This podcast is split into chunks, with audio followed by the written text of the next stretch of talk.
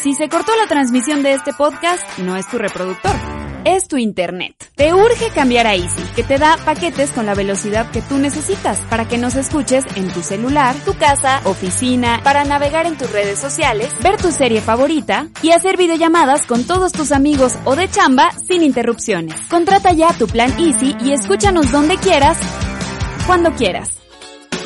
Oh my lord. Muy buenos días México, esto es W Radio 96.9. En vivo a partir de este momento y hasta la una en punto de la tarde. Vean qué joya para empezar. The Blow Monkeys. It doesn't have to be this way. It doesn't have to be this way. Decir por qué esta canción me trauma.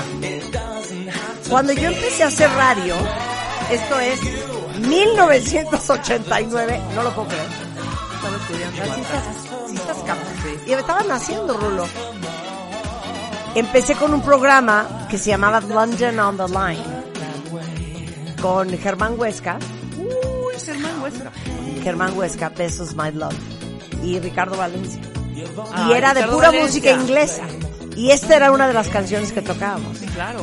de esta banda que pues, sacó dos, tres rolas y se llama The Blow Monkeys. It doesn't have to be this way. Por eso, ¿sabes qué, Rebeca? Me toca el corazón. Es de esta, de esta racha de Curiosity Killed the Cat. Exacto, Aztec Camera y todo ese vibe. Todo Claro. Este rollo como New Romantic. Exacto. Muy, muy bien. Rebeca. Como New Romantic. Romantic. O sea, padre. también, también tocábamos, yo no sé si ustedes se acuerden, de esta canción.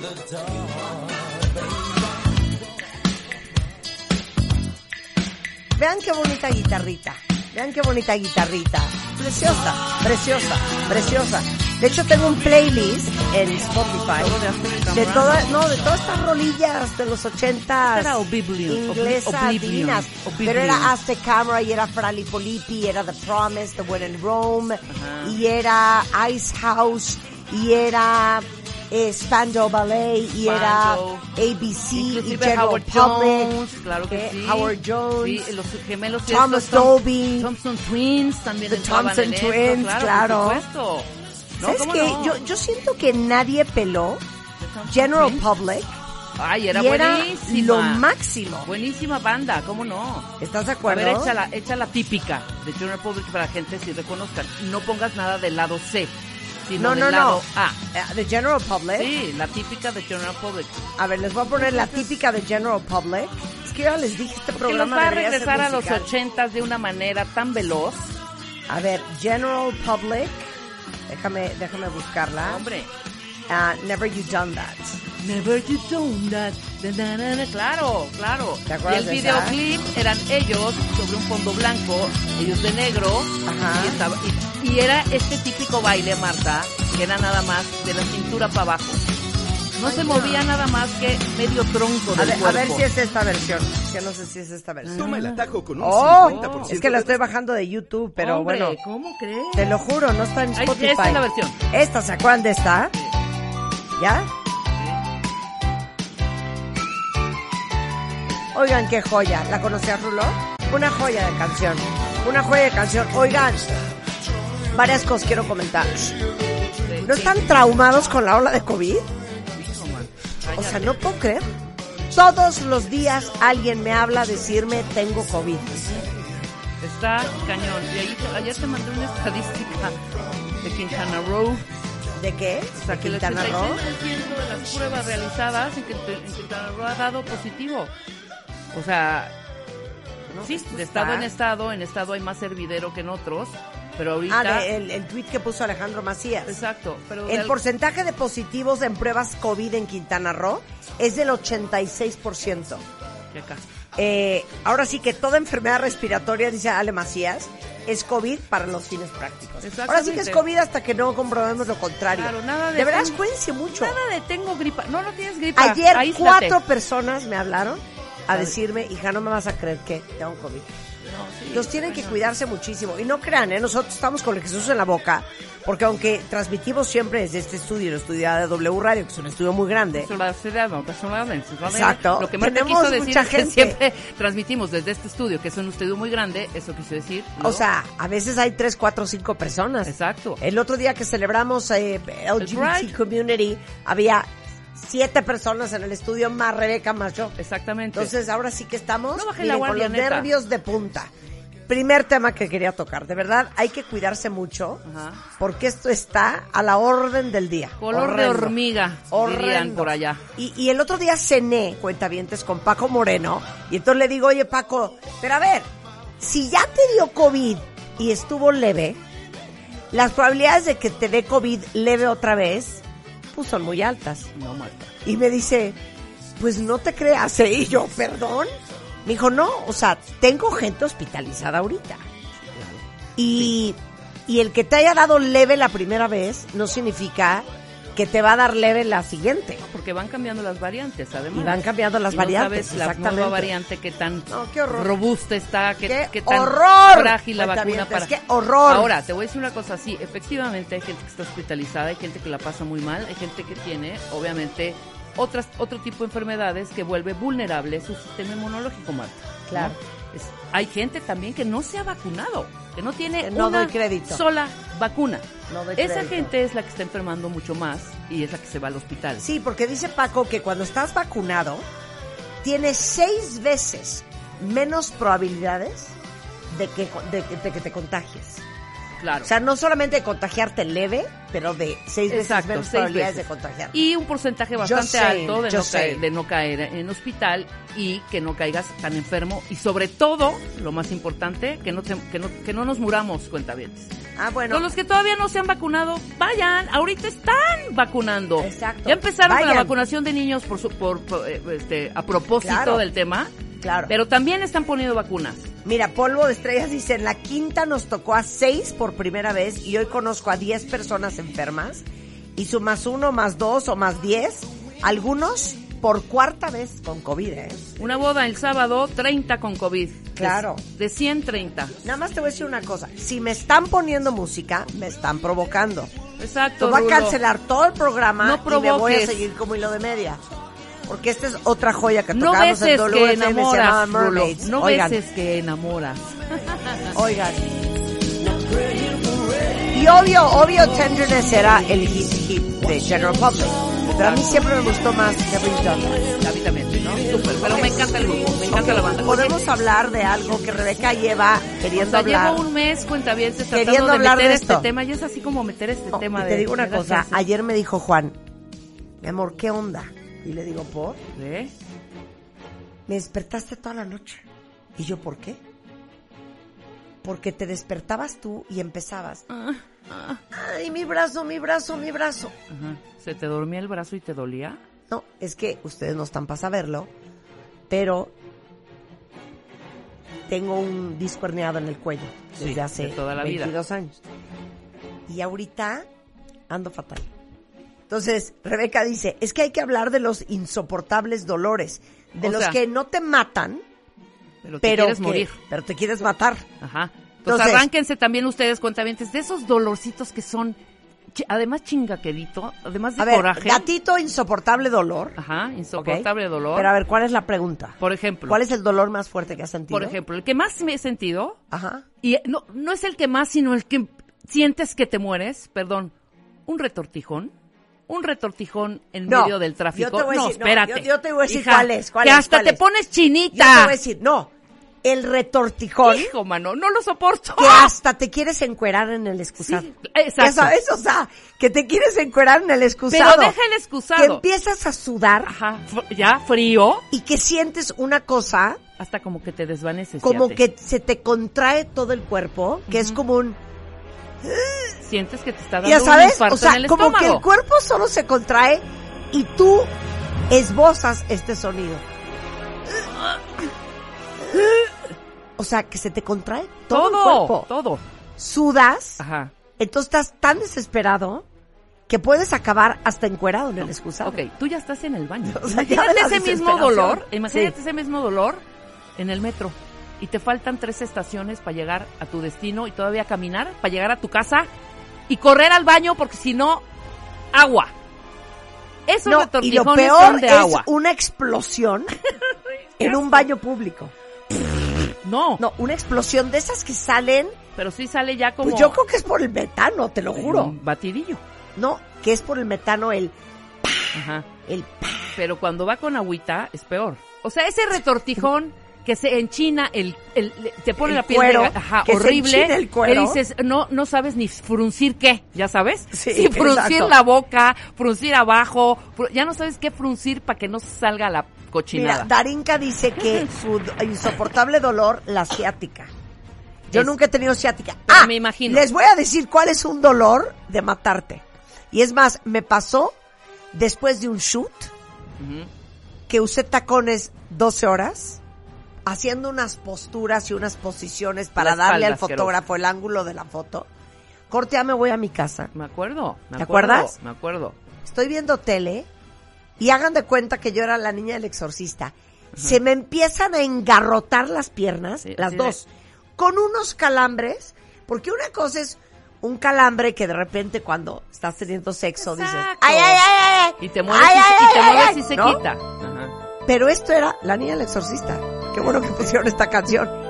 Me tuve que tirar al suelo y estaba yo casi casi en una convulsión epiléptica Asqueroso. que tan fuerte que le tuve que hablar al ortopedista y me dijo, inyéctate. Entonces me inyectó un relajante muscular Y medio se te alivianó, ¿no? No fue porque todo. eran, ahora sí que en las pantorrillas, una cosa, Ese un calambre mal de la calambre, No, un mal calambre queda así torcido. es de ¿eh? matarte. ¿eh? No, claro. Y Es el de de la pantorrilla es el peor. El peor que sientes que te mueres como un infarto en la pantorrilla. Sí. El siguiente, pegarte Mira, en el- Mac, Macfer Garcés dice, el calambre justo que te despierta a medianoche de, de pantorrillas. El de pantorrilla es El espantoso. de pantorrillas de es el peor. Claro. Pegarte en el codo, ¿qué me dices? Pegarte en el codo, que además suelta ese golpe en el momento en que te pegas, suelta como No un me hables del codo. rayo de No me hables del electricidad codo. Y, y se te entumen los dedos. A Así ver, les voy a decir mi circunstancia. Como tengo el, el disco desde hace muchos años herniado, entonces ahora tengo el cuello rectificado. Ajá. Entonces estoy con fisioterapia casi todos los días. Se me, se me, se me contrae y se me hace un espasmo en la espalda alta del lado izquierdo. Y se me corre el dolor por el brazo. Sí, claro, y te lo Ahora duerme. tengo codo de tenista en el brazo izquierdo, en el codo izquierdo. Y por ende me duele también la muñeca. Ajá. Por ende, a veces me duele el dedo chiquito. Entonces, esa es mi situación actual. De que hagan de cuenta que levanto una lata con el brazo izquierdo Ajá. y me duele el codo. Entonces, como me dice Gaby, mi fisioterapeuta, love you Gaby Serrano, pues no levantes una coca. Exacto. Como le decía su No doctor, usando el codo le do- como le decía su doctor a mi papá, oiga doctor, fíjese que cuando hago la cabeza para acá siento un ligero mareo. No haga la cabeza para la derecha. Oiga, y cuando levanto la pierna siento Sí. un ligero dolor en la rodilla. No levante la pierna. Así se la pasaba. Ay, no. no. levante la pierna. Ok, No camine a ver, tanto. Este, este va a resonar con Rebeca. Daniela dice, Ajá. ¿y el dolor de la vesícula? No, bueno. Ahora, O sea, el sí dolor- saben que a Rebeca le quitaron la vesícula de emergencia. Exacto, porque además el reflejo del dolor de vesícula, cuentavientes, se va para atrás, entonces sientes que los riñones se te están saliendo por la vejiga. Horrible. Bueno, yo les voy a decir mis dos peores dolores. El peor. Ok. Por un desinflamatorio, me dio una cosa que se llama gastritis erosiva.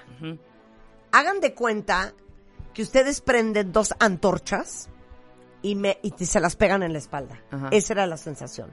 Sí, claro. Tenía tanta acidez que me dolía la espalda que acabé en el hospital, en urgencias. Sí, me acuerdo Ese también. fue uno de mis peores dolores, gastritis erosiva. Y el segundo, empiezo yo con un dolor en el bajo vientre. y entonces yo dije, claro, es mi colitis, ¿no? Ajá, claro. Ya sabes que se te contrae el recto, pero Sí. los ovarios, sientes dos cuchillos. ¿Y no? Y entonces lo que hago siempre, que por cierto para todos los que padecen colitis, cuando tengan un ataque de colitis, hagan esto porque es una maravilla. Pones una almohada Calientita. pones el cojín caliente Sí. sobre la almohada y luego tú te acuestas boca abajo con la almohada en tu panza. Sí. 20 minutos así, boca abajo, con la almohada apretándote el colon y con el calor y se te quita la Sí, colitis. aunque les dé ganas quitó. de vomitar. Y le digo a Juan, es que me estoy muriendo. Y yo, hincada, a- a- hincada, de cuenta que estaba rezando antes de dormirme del dolor. Y dije, esto no es posible. Y Juan, no, mi amor, tranquila. Ahorita se te ¿Cuál pasa. tranquila, Juan? Corte A, le dije, es que llévame al hospital. Entonces, me lleva al hospital y el gran doctor César de Canini baja a verme a urgencias. Me hacen un ultrasonido de el, el- el abdomen y me dice, No, niña. ¿Cómo habla? No, niña. se te reventó un quiste en el ovario. No, bueno.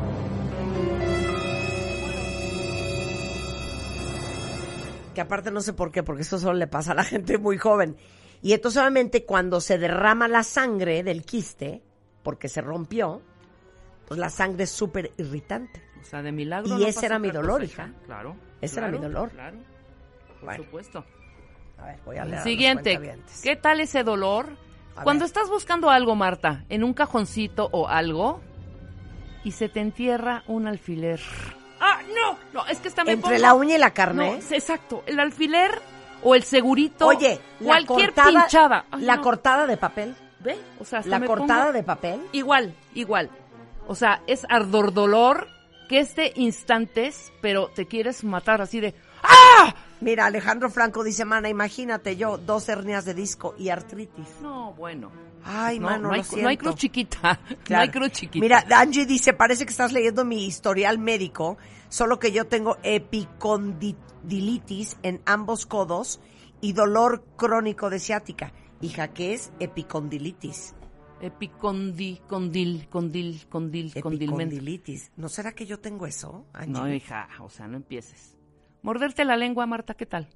¿Qué tal ese dolor asqueroso claro. que es igual de unos momentos, de unos segundos, pero dices, o sea, ¿por? Claro. ¿Por qué tengo que sentir este dolor? Además, por distracción. Oye, pero veo a varios que padecen de síndrome de colon irritable. Ah, medio de, país, de- de ¿eh? colitis. Pero les digo una cosa, es que Rebeca y yo podríamos ser doctoras en eso.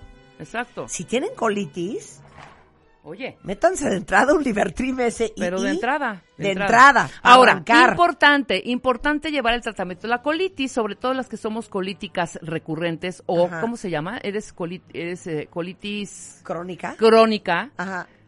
No dejen que se les pase el dolor porque se pasa con este Libertrim o con cualquier pastilla que desinflame el colon Ajá. y al otro día ya están como china libre. No, de verdad, es un tratamiento que dura por lo menos tres meses, Marta. Tres Claro. o cuatro meses. Sí, claro. Ese es el error que cometemos los que padecemos de colitis. Dejamos el tratamiento a la mitad. Si acaso, tres días. A Si ver, acaso. yo tomo todos los días una pastilla que se llama Norutec, Ajá. que es un antiácido. Es Sí, un claro. inhibidor de bomba de protones. Ahora, pero sí, pero el antiácido también ¿Cómo para crees tu que- agrura. Para la acidez. Para la acidez, Es que yo tengo un reflujo que Exacto. entonces, como lo hemos hablado con, con el doctor Diego Angulo, la gente que tiene reflujo tose mucho. Exacto, exacto. Tose mucho. Entonces, si ustedes tosen todo el día, muy probablemente Chéquense, tengan según- reflujo. Exacto, Entonces, yo tomo, tengo que tomar antiácido every single claro. day. Esto está muy bien, ¿no? Busquen alternativas de verdad, vayan a... Sí. Porque es horrible que come lo que comas, hija. Es que hay gente que lo que coma ya se inflamó, ya está con el dolorcito, Ay, ya, ya, se orinó Carlos la... García. ¿Qué dice Carlos? En estos momentos a mí me duele todo México. Pues, pues a todos. A todos, hijo. A todos. Sí, perdón. Miren, ese es el nosotros dolor no hablamos mucho del tema, Exacto. pero no quieren saber lo que opinamos de México. No, no quieren saber. Y este Y espacio de verdad es- no es para evadir absolutamente nada, sino al contrario, Para hacerlos crecer no, y hacerlos crecer, Marta, y profesionalizarse Sí. y cada quien desde su trinchera darle con todo, porque quienes movemos a este país Quienes vamos a sacar adelante este son país los que somos estamos nosotros. este, chingándole todos los días, señores. Ok, a ver, este es muy bueno. Dolor del trigémino, dice piel canela. Y Ese me dicen que es horrible, espantoso La la, migraña la cabeza, Marta, ¿qué cualquier cosa? dolor de Mira, cabeza. ahorita me estoy sobando el codo, by the way. No, el dolor de cabeza. Pero dicen, ahora sí, a la música. Dicen, ponme rever, que el peor dolor de todos es las piedras en el riñón. Dicen que las piedras en el riñón No me digas eso. es como tener triates simultáneamente en una cavidad de 10 centímetros. Exacto. Un O amigo sea- se vino un vuelo, imagínate, un vuelo Madrid, México, dolor, ¿eh? con, ¿sabes dónde? Arrojó, porque es así, arrojé la Arrojó. piedra. Ya casi, casi aterrizando, se aventó 13 horas con ese dolor infame, va al baño, por, además vas al baño mucho, mucho, mucho, mucho. Y ya la última vez que va al baño a hacer pipí, en ese momento lanza esa cosa que fue un dolor desgarrador y ya se le quitó. Pero ojo también, y aguas, así como van al dentista, así como van a hacerse check-ups de pronto, ¿me explico? que, espérate, déjame decir esto rápido, nada más. Chéquense, háganse, ¿sabes qué? Es muy bueno, un ultrasonido de vesícula, riñones, es rapidísimo. Sí, Se hacen cállate. el ultrasonido Cállate. y chequen las piedras. Ana Bautista, eres una estúpida. ¿Qué dijo? ¿Qué Es dijo? que me he reído. Dice, ¿y qué tal el pellejito que te jalas del dedo No, y terminas casi con todo el dedo pelado Sí. porque se te va como hilo de medio? Claro. Todo lo que Y signifique te dedo. arde y te incapacita. Totalmente de acuerdo. Igual, Horrendo. espantoso. Fíjate que esto nunca lo he tenido. Dice ¿Cuál? Raúl, una uña enterrada. Ni yo, jamás. Es que les voy a decir una cosa. Es que yo debería darles clases de muchas cosas, neta, cuenta bien. Sí. Al ratito El cuento de las uñas enterradas. No sé por qué. Ajá. Yo en mi vida, a ver, en mi vida me he hecho un pedicure. Nunca. Tú tampoco, ¿ah? Jamás. Jamás. ¿Jamás? Nunca, jamás. Jamás me han quitado ni una cutícula, ni una uña enterrada. A mí de las manos sí, Y pero de callos. los pies en mi vida me he hecho pedicure. Ni que me limen el talón, ni, Ni que yo, me corten el nada. pellejo, nada. Nada más yo me lima las uñas, me las lima, no me las corta, ¿eh? Las de los pies, claro. totalmente cuadrada, Sí, para pintártelas bonito, nice. Con un milímetro de, de Blanquito. de, de- de- de blanquito Ajá, y tan tan. exacto. Es que yo siento que se les entierran las uñas Porque se están corti, corti, corti, porque corti, se corti, las cortan redondas Al y ras. se las liman redondas. Yo también creo que es eso. Y ojo, ojo. Esa es mi teoría. No, por supuesto. Ojo. Hay que ir con expertos. No saben las tragedias impresionantes por las uñas enterradas, ¿eh? No, hija, Oye, pero de necrosarte el Ay, dedo, ya, ¿eh? Rebeca. De verdad. Pegarte en el dedo chiquito del pie, ya la última, Marta. Pegarte Ah, en el pedo con cualquier el, el mueble. dolor de No, muebla, de el dolor de muela, el dolor de muela. El dolor de muela horrendo. Ah, los eh, eh, Nale Mejía, los cólicos. O- que hombre, tenemos las mujeres. Oye, el dolor de oídos. No, es que hay dolores que ni siquiera te puedes acomodar como el cólico o como el, el cualquier retortijón, ¿me explicó? Hay dolores. Es que como a mí no me gusta sentirme mal, A mí tampoco. hija. yo a la menor provocación Yo me meto un chocho. Me dopo. Sí, yo, también. Pero dime esos dolores como el de oído, el de muela, el de que no te puedes como acomodar. Sobar. No, ¡Sobar! A ver, sóbate el oído. Sí, exacto. No, que te quieres arrancar la boca, que ni siquiera de boca abajo, boca arriba, de un lado al otro, espantoso. Hey, Pero bueno, estos son los dolores. Nos quedamos cortos. Igual dentro de un mes hacemos la segunda parte. Claro. ¿No crees? Mira, ay, ningún dolor es más fuerte como cuando te están saliendo las muelas del juicio. Neuralgia del trigémino. Es que el trigémino No, yo creo que es Es Traicionero. horrible. Es horrible. claro. Ahora, no hay peor dolor que venga acompañado con vasca, ya sabes, que te da el dolor y luego ese mismo dolor te provo- provoca náusea.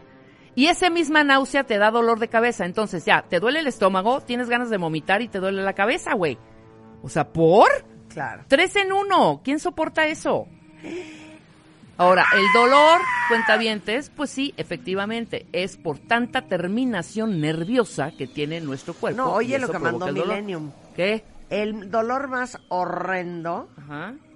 es una sonda de 25 centímetros de plástico en el pene y ni una aspirina. ¡Ay, no! Me, me, Me mato. Me quiero matar. Vámonos. Les... le- ¿Qué cosa más espantosa? No, cualquier cuerpo extraño en nuestro cuerpo es horrendo.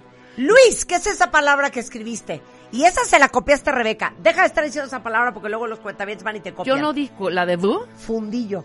¿Qué es eso, Luis? ¿Qué es la eso? peor palabra ever. pero que ahí que tenía el dolor ahí. Existen unas punzadas intensas en el fundillo. Es que no puedo creer. Guácala. Espérame, tengo que agarrar aire. No puedo creer la palabra fundillo. Me parece la cosa más horrenda que he oído en es mi como vida. fundido. Claro. Fundido, fundillo. Claro, pero eso es colitis, Luis. Sí, eso es colitis, que sientes que tienes un Las palo ahí enterrado. en el recto es por colitis. Espérate, la cistitis. Pero la No, cistitis hijo. es más que dolor. Es como ardor. Es, es como una No incomodidad importa, de es ¡ah! una, molestia asquerosa. molestia asquerosa. Claro. Al final. No, a mí no me vuelvan a escribir fundillo. Y tú deja de estar Pues tú ya deja de decir el gran fundillo. Oye, cállate. Bueno, a ver, regresando del corte, no saben qué interesante plática vamos a tener. Ajá. Vamos a hablar con Santiago, que es eh, un niño trans, Ajá. espectacular aparte. Espectacular, pero y valiente, pero claro inteligente. Que él estaba en el cuerpo incorrecto Exactamente. desde los cuatro años. No saben qué increíble conversación vamos a tener con él, con su mamá y con una gran psicopedagoga. Eh, vamos a hablar de eh, por qué no te conviene ser la otra, ¿Por qué es tan mala idea? con Mario Guerra. Segunda Para parte. todas y todos los que tienen amante, no tienen que confesármelo en Twitter. Les vamos a decir por qué lo que están haciendo es una pésima idea. Exacto. Eh, vamos a hablar eh, de dermatología con Rodrigo. Y luego Rebeca quiere que les dé una clase. Sí, por favor. No sabía yo que tenía tanto éxito mis artes domésticas. Culinarias, El otro día que estaba yo lavando y desmanchando ropa en mi casa, hice un story. O sea, creo que tuve como 200 mil views.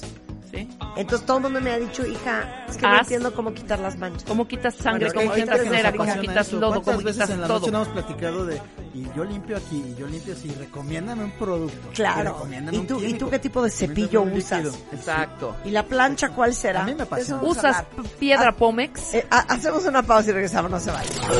Escuchas a Marta de Baile por W Radio. Síguenos en Facebook, Marta de Baile. Y en Twitter, arroba Marta de Baile, Marta de Baile 2022. Estamos de regreso. Y estamos... Donde estés. Estamos de regreso en W Radio, son las 10.40 de la mañana y quiero que escuchen esto. Según la Organización Mundial de la Salud, entre el 0.3% y el 0.5% de la población mundial son personas trans. En México hay entre 360 mil y 600 mil personas trans. Ya saben que las encuestas no es lo nuestro, seguramente es más grande que eso. el Sí. Eh, y el día de hoy quería platicar y que conocieran a Santiago porque es un niño trans con una increíble historia. Y me encanta que estés aquí, Santiago, porque yo estoy segura que tú has visto un programa que a lo mejor han visto todos ustedes, que se llama I Am Jazz. ¿Lo, lo has visto en, en tele? De, No. de, de una niña trans que desde chiquitititititita dijo, yo estoy en el cuerpo equivocado, o sea, yo debería de ser niña. Y ese programa, que es como un reality show, enseña como toda la historia del proceso de ella, del proceso de la familia, del proceso de los amigos. Súper, súper interesante. Y me encanta que estés aquí, Santiago, y gracias a Cintia, su mamá, y también gracias a Diana, que es psicopedagoga, por estar aquí con nosotros y ayudarnos a entender más cómo, cómo es esta, esta, son estas historias. Entonces, cuéntame tu vida, Santiago. Pues a ver, no sé por dónde empezar. Yo creo que lo más importante es que soy hombre y, pero soy hombre trans. Ajá. Eh, yo creo que eso es algo muy, muy importante porque es, creo que es de lo más característico de mí, porque yo, yo me defiendo mucho respecto a mí y realmente yo en mi entorno, las personas con las que yo he convivido durante toda mi vida no han sido las más, más abiertas de mente, excepto mis papás, porque ellos sí son los más abiertos que existen. Oye, pero a ver, yo quiero entender. Tú naciste niña, ¿ok? Técnicamente. Entonces, Sí. ¿a qué edad tú empezaste a darte cuenta y, y, y qué es lo que sentías y de qué te dabas cuenta de, oye, estoy en el cuerpo incorrecto? Pues desde que tengo conciencia, o sea, desde que soy una persona y desde que sé lo que es el género, yo siempre he dicho es que yo soy hombre y eso siempre ha sido algo que yo tengo muy claro que aunque algunas personas lo vean como un problema porque soy yo nací niña, siempre me he sentido como un hombre y no es algo que pueda cambiar ni que quiera cambiar porque definitivamente yo soy un hombre. Por eso, pero ¿a qué edad dijiste, no, aquí está algo mal? Te podría decir que desde siempre, pero específicamente yo creo que cuando comencé a socializar más con mis amigos, porque pues yo vivía en otra ciudad y me mudé y empecé a tener muchos amigos y muchos compañeros de juego y me incomodaba mucho que me trataran como mujer. Y empecé a darme cuenta, es que esto no es, esto está raro, ¿no? Siempre me incomodó fui creciendo más, fui creciendo, fui creciendo más y no me adaptaba porque no me gustaba que la gente me tratara como mujer y comenzaba a tener muchos problemas al respecto, pero problemas conmigo. Y luego tenía otros compañeros que decían, ay, es que es la rara, pero no era la rara, soy un hombre normal que, que está atrapado. En el cuerpo de una, de una, de una mujer. Ahora, Cintia es mamá de Santiago eh, Santiago nace siendo Sofía, es la única vez que voy a decir ese nombre, porque hoy Santiago es Santiago. Pero tú, tú, Cintia, ¿te acuerdas de cuál fue la primera vez que dijiste aquí hay algo diferente? Pues mira, en realidad creo que eh, cuando él tenía cuatro años. ¿Cuatro? Eh, cuatro. O sea, yo ya no sabía ni hablar a los cuatro años, Santiago. ok, entonces cuando Santiago tenía cuatro años. Es graciosísima la historia, porque él decía, su papá, platicando le decía, él dijo, yo soy niño. Y su papá le dijo, no es que tú eres niña. No, papá, yo soy niño. Eres niña, no seas intransigente. Y dice Santiago, no, tú eres el transparente, yo soy niño. Y entonces fue así como de, pues nos reímos, ¿no? Pero pues, obviamente no lo tomas en serio. Y, y quedó como una anécdota chistosa de cuando nos dijo que era niño. Después más bien fueron temas de que tenía problemas para relacionarse con los demás. Iba creciendo y nos eh, empezamos a, a, tomarlo, a esta terapia con Diana, porque empezó a tener algunos temas de depresión. Y, y finalmente él me dice, es que lo que me pasa es que soy niño. Pero en realidad, como mientras fue chiquito, pues era el tema de que nunca tuvo una muy femenino ni cosas así, ¿no? Era un tema de, de si voy a ser personaje, voy a ser Buzz si, si jugamos a Sportacus, yo soy Sportacus, yo no soy Stephanie, si jugamos a jamás una princesa, lo mío son los carros, lo mío es el fútbol, eh, y, y, todo, este, pues como es todo este tema, ¿no? Que no en todos los chicos trans es así, pero en Santiago sí era muy marcado que, que a él lo que le gustaba era el tema como de los juegos que, que en cuestión de roles, pues son muy masculinos. Fíjate, en ese programa de I Am Jazz, eh, justamente ella también dice que fue a los cuatro años y es muy chistoso y quiero que ahorita a ver si Diana me da un poquito más de luz pero sale en esta serie que ella, a los cuatro años, su mamá le dice, ¿cómo quieres hacer tu cumpleaños?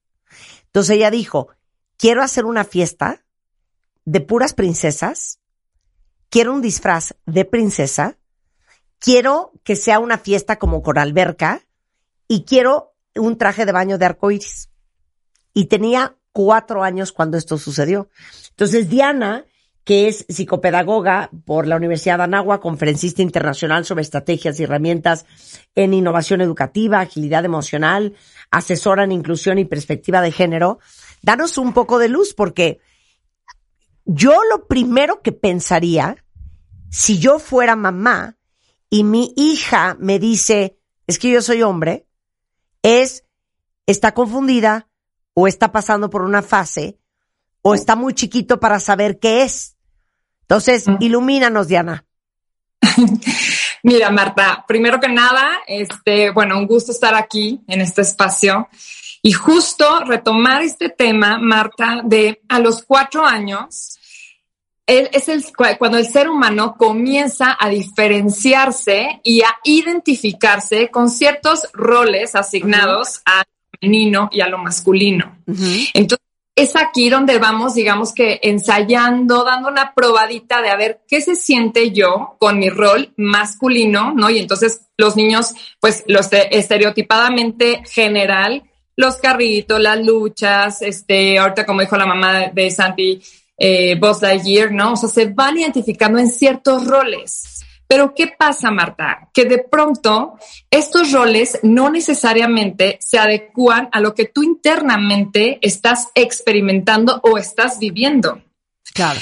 Eh, pocas veces, y, y esto creo que, que, pues no se nos pregunta, ¿no? Oye, ¿te sientes tú como hombre? ¿Te sientes tú como mujer? ¿Estás viviendo, digamos, tu identidad de género acorde a tu experiencia interna? Es en realidad un tema complejo, pero es justo a los cuatro años en donde nosotros como seres humanos vamos identificando eh, estos constructos sociales y vamos diciendo por aquí sí y por aquí no. Esto me hace sentir cómodo, esto no me hace sentir eh, cómodo. Me quiero ir por acá o por allá.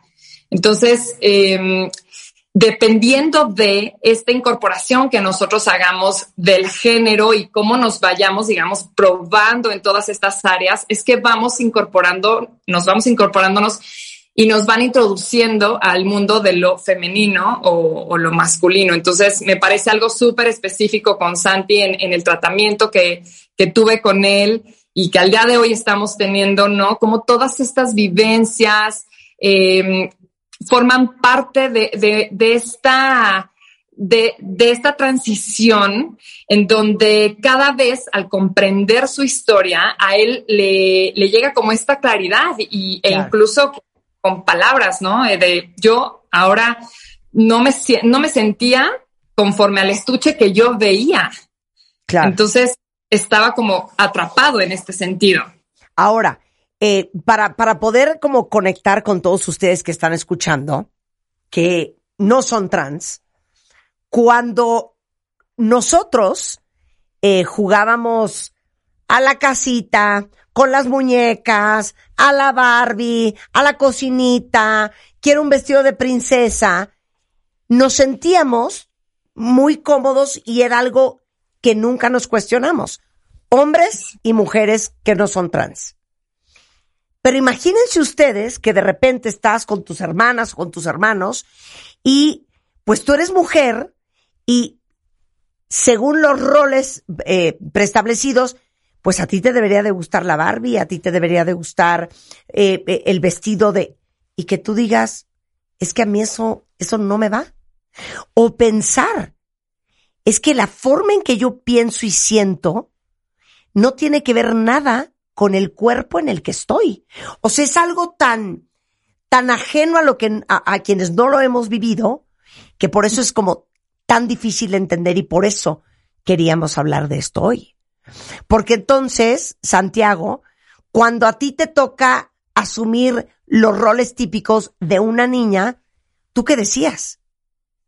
Para mí era imposible. De hecho, algo que hasta ahorita que transicioné tiene sentido es que yo cuando era chiquito y jugaba con mis hermanas, con mis primos y así, yo siempre hacía lo posible para manipularlos en el juego, de que me trataran como hombre. Siempre era como, vamos a jugar a la familia, pero yo soy hombre.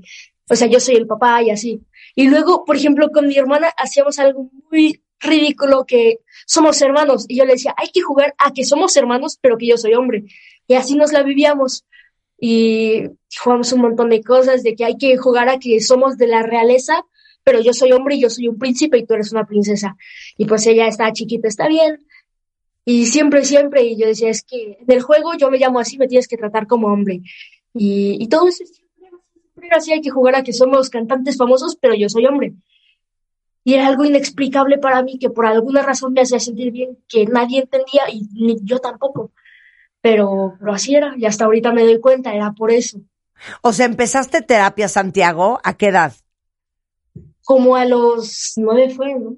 Como a los Como nueve. a los nueve, sí, pero eso fue porque a mí me hacían bullying, porque yo nunca me defendía y todo eso, pero eso ya es otro tema. Ahorita vamos a hablar de ese tema, pero entonces, Cintia, de los cuatro años, que es la primera vez que Santiago dice, es que yo soy hombre, a los nueve, ¿qué pasa en ti? ¿Qué pasa en el papá? ¿Qué pasa en el entorno familiar y social? Pues es que en realidad creo que no le dábamos como la importancia, como lo O sea, sí pensabas, se le va a pasar. Le gusta jugar así, punto. Y nosotros nunca fuimos como de roles de decir, no, tú eres niña y tienes una muñeca. O sea, no, era, si le gustan los carritos, pues dale. Si le gustan el fútbol, pues lo metemos al fútbol. Entonces nosotros no teníamos como este rollo en la cabeza de, de necesitar guiarlo a fuerza por un rol. Entonces, este, pero de ahí a que fuera trans, pues jamás lo pensé. Entonces, eh, realmente la primera terapia fue por temas de la escuela, que había un problema como que no se adaptaba bien, que creo que al final viene de la mano, ¿sabes? Porque al final como no se sentía cómodo con él mismo, pues por eso era que se le daban todas estas situaciones de no encajar en la escuela. Eh, y finalmente ya hasta que cumple 12, casi 13, él fue cuando empezamos a, que ya lo mandé con Diana y de ahí fue donde creo que él ya al entrar a la adolescencia y entender pues otras cosas fue que empezó a tener esta luz de decir, ah, es por acá. Claro. Y entonces, ¿cómo es este proceso, Diana? Llega eh, un niño como Santiago a tu consultorio y por dónde empezar? Híjole, un tema complejo y diferenciado por, por, por cada historia. Mira, Marta, cada que llega una persona a mi consultorio, la primer sesión la ocupo para conocerlo, sentirlo, ver en dónde está, ¿no? Que me conozcan también, como para hacer esta parte de confianza. Después con Santi comencé a hacer una valoración emocional que incluye parte de unas pruebas psicométricas y proyectivas que a nosotros los psicólogos nos dan un pie, un frente, un referente, digamos, de ciertas tendencias, ¿no? Que se marcan en sus diferentes esferas de desarrollo, la personal, la familiar y la social. Ajá. Entonces ya teniendo, Marta, este contexto con Santi, ya un poco la, la, pues la visión que tuve al principio con él y los resultados, eh, él venía con, en, de- en un inicio con temas de ansiedad pues importantes, por ahí un cuadro depresivo que comenzamos, digamos que a, a trabajar. Ya cuando esos síntomas fueron cediendo, fueron bajando un poco, Santi, eh, desde la evaluación, em, tengo en una de mis notas que llevo yo un diario de pacientes, checar esta cuestión del género. Como que desde un inicio, Marta, fue muy marcado que en sus proyecciones, como ahorita lo comentó Santi, él en la fantasía solucionaba siempre como un hombre. Sus pro- cuando le pedía incluso dibujarse, lo, se dibujaba como un hombre. Y entonces eh, fue ahí cuando comenzamos a explorar esta parte del género y comenzamos a ver parte de sus vivencias, su memoria autobiográfica, como ciertos eventos en donde pues él despierta un interés importante por toda la comunidad del LGBT. A ver, Diana, ¿qué significa? Eh, ¿De qué se trata? ¿Qué es este mundo que no conozco? Y entonces comenzamos a explorar una serie de posibilidades, Marta, y ahí es cuando eh, hace un dibujo, Santi, súper representativo, ¿no? En, en- su- en el espacio terapéutico, en donde dibuja él parte de su transición. y, y lo dibuja a manera libre, ¿eh? o sea, fue como, a ver, venga, vamos a, a- a proyectar y, y hace este dibujo. Entonces, creo que, que como terapeuta eso fue uno de los grandes parteaguas que tuve con él para ver qué onda. A ver, el, este, vamos a checar tu identidad de género, tu expresión de género, la orientación sexual, el sexo asignado, cómo te vas sintiendo, qué va cuadrando. Propiamente, pues ya durante, eh, pues en la etapa en la que él llega, ya todos estos impulsos, eh, pues sexuales, ¿no? Lo erótico, el deseo, ya comienza también a formar parte de su psique. Claro. Y al par comienza a ver también, Marta, cierto sufrimiento, cier- cierto dolor por tener que encajar. Claro. Y entonces, al momento de empezar a cuadrar con él, a ver, esto es lo que probablemente a ti te hace sentir mejor, viene una especie de liberación, de liberación, perdón, en él impresionante. Y es ahí donde se abre esta oportunidad de la mano de la información, por supuesto, en donde eh, pues él comienza a explorar eh, y, y es donde ya su transición comienza a eh, sedimentarse, ¿no? Hacerse como mucho más sólida eh, hoy y ya construyendo hoy la identidad de Santiago. Ok, Santiago, ahí te va. Vamos a ir a un corte, pero quiero que regresando me digas para ti cuál fue el momento en donde te sentiste liberado y que se te quitó un peso de encima. Eh, vamos a seguir hablando contigo, regresando del corte, eh, con Cintia y con Diana Arreola sobre eh, un niño trans de 14 años y que lo tenía bastante claro desde los cuatro. Al regresar en W Radio, no se vaya. ¿Todavía no tienes ID de cuenta viente? No. Not yet, yet, yet. Consíguelo. En martadebaile.com. Martadebaile.com. Y sé parte de nuestra comunidad de cuentavientes. Marta de Baile 2022. Estamos de regreso. Y estamos donde estés. Son las 11.07 de la mañana y no saben qué educativa es la conversación que estamos teniendo ahorita eh, con Santiago, que tiene 14 años de edad, es un niño trans y él sabe desde los cuatro años que está en el cuerpo incorrecto. Y está Cintia, su mamá, y está Diana, que es su terapeuta, y eh, nos contaba que desde los cuatro años él decía, es que yo soy niño. Aunque su familia lo llamara Sofía y sus amigos, él decía que era niño. Y hoy eh, Santiago vive como un niño, tiene 14 años de edad y nos está compartiendo abiertamente todo su proceso terapéutico. Y te preguntaba yo antes del corte, Santiago, que cuál fue el momento en donde te sentiste liberado y que te quitaste un gran peso de encima. Creo que fue literalmente cuando empecé a transicionar, cuando me corté el pelo, cuando empecé a cambiar toda mi ropa, cuando comencé a cambiar mis actitudes, cuando les pedí, cuando comencé a decírselo a la gente cercana, cuando mis amigos cercanos, cuando mi familia sabían que yo me identificaba como un hombre y me empezaron a tratar como hombre. Y yo creo que también especialmente cuando por el cambio físico que me hice, por la transición física, que la gente comenzaba a percibirme como un hombre. O sea, eh, una vez casi lloro en la calle de la emoción porque creo que fue de las primeras veces que un, el señor de los tacos, yo perdí unos tacos y dijo, algo más amigo. Y yo dije, no, nada más. Pero me dio una emoción. De verdad, yo no podía con la emoción que me dio. Mi mamá se emociona igual que yo. Y hubiera muchas, muchas veces en lo que lo mismo pasó y me dio la misma emoción ahorita actualmente me sigue pasando porque me veo como un hombre y es lo que soy, pero me sigue dando la misma emoción de que ya me perciben como lo que soy y me siento muy bien, ya no me siento oculto, ya siento que soy yo, ya tengo mi lugar, ya sé dónde encajo. Oye, y hay una historia preciosa que un día decidiste literalmente meterte al closet y luego salir y tu mamá eh, te dijo, te presento a Santiago, ¿cómo fue esa historia? Pues es que ese día yo, la noche anterior yo me la pasé pensando, es que tengo que decírselo a mi mamá porque yo estaba 200% seguro de que ya lo iba a aceptar. Y no sabía cómo, nos íbamos a ir a un restaurante y yo le dije, ven tantito, y ella estaba toda desesperada que ya nos teníamos que ir. Y dije, espera tantito. Y me puse afuera del closet y le dije, soy tu hija, ¿ok? Y me dijo, ¿y qué? Y me metí y luego volví a salir y dije, ahora soy tu hijo y no me pude aguantar las lágrimas y me dijo, está bien, está bien, no te preocupes por eso. Y de hecho, porque antes, cuando yo tenía 11, comencé a darme cuenta de que me gustaban las mujeres también, o sea, yo comenzaba a sentir atracción hacia mujeres y me asusté mucho porque en mi entorno la gente no era muy abierta. Pues fue hace tiempo y lo típico era hombre y mujer y como yo antes tenía que ser mujer a fuerzas, yo dije, ay, no, mujer y mujer, eso no va. Y nos quedamos solos mi mamá y yo y dije, mamá, tengo mucho miedo porque me gustan las mujeres también. Y me puse a llorar y me dijo, no tiene nada de malo. O sea, ella me dijo, no es grave, no es malo.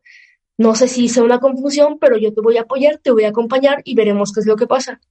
Y me dio la confianza de que ella siempre me iba a amar, sea lo que sea, me guste lo que me guste. Y ya, te digo una cosa. ¿Ah? You are one lucky boy. Eres un niño súper suertudo de tener la mamá que tienes.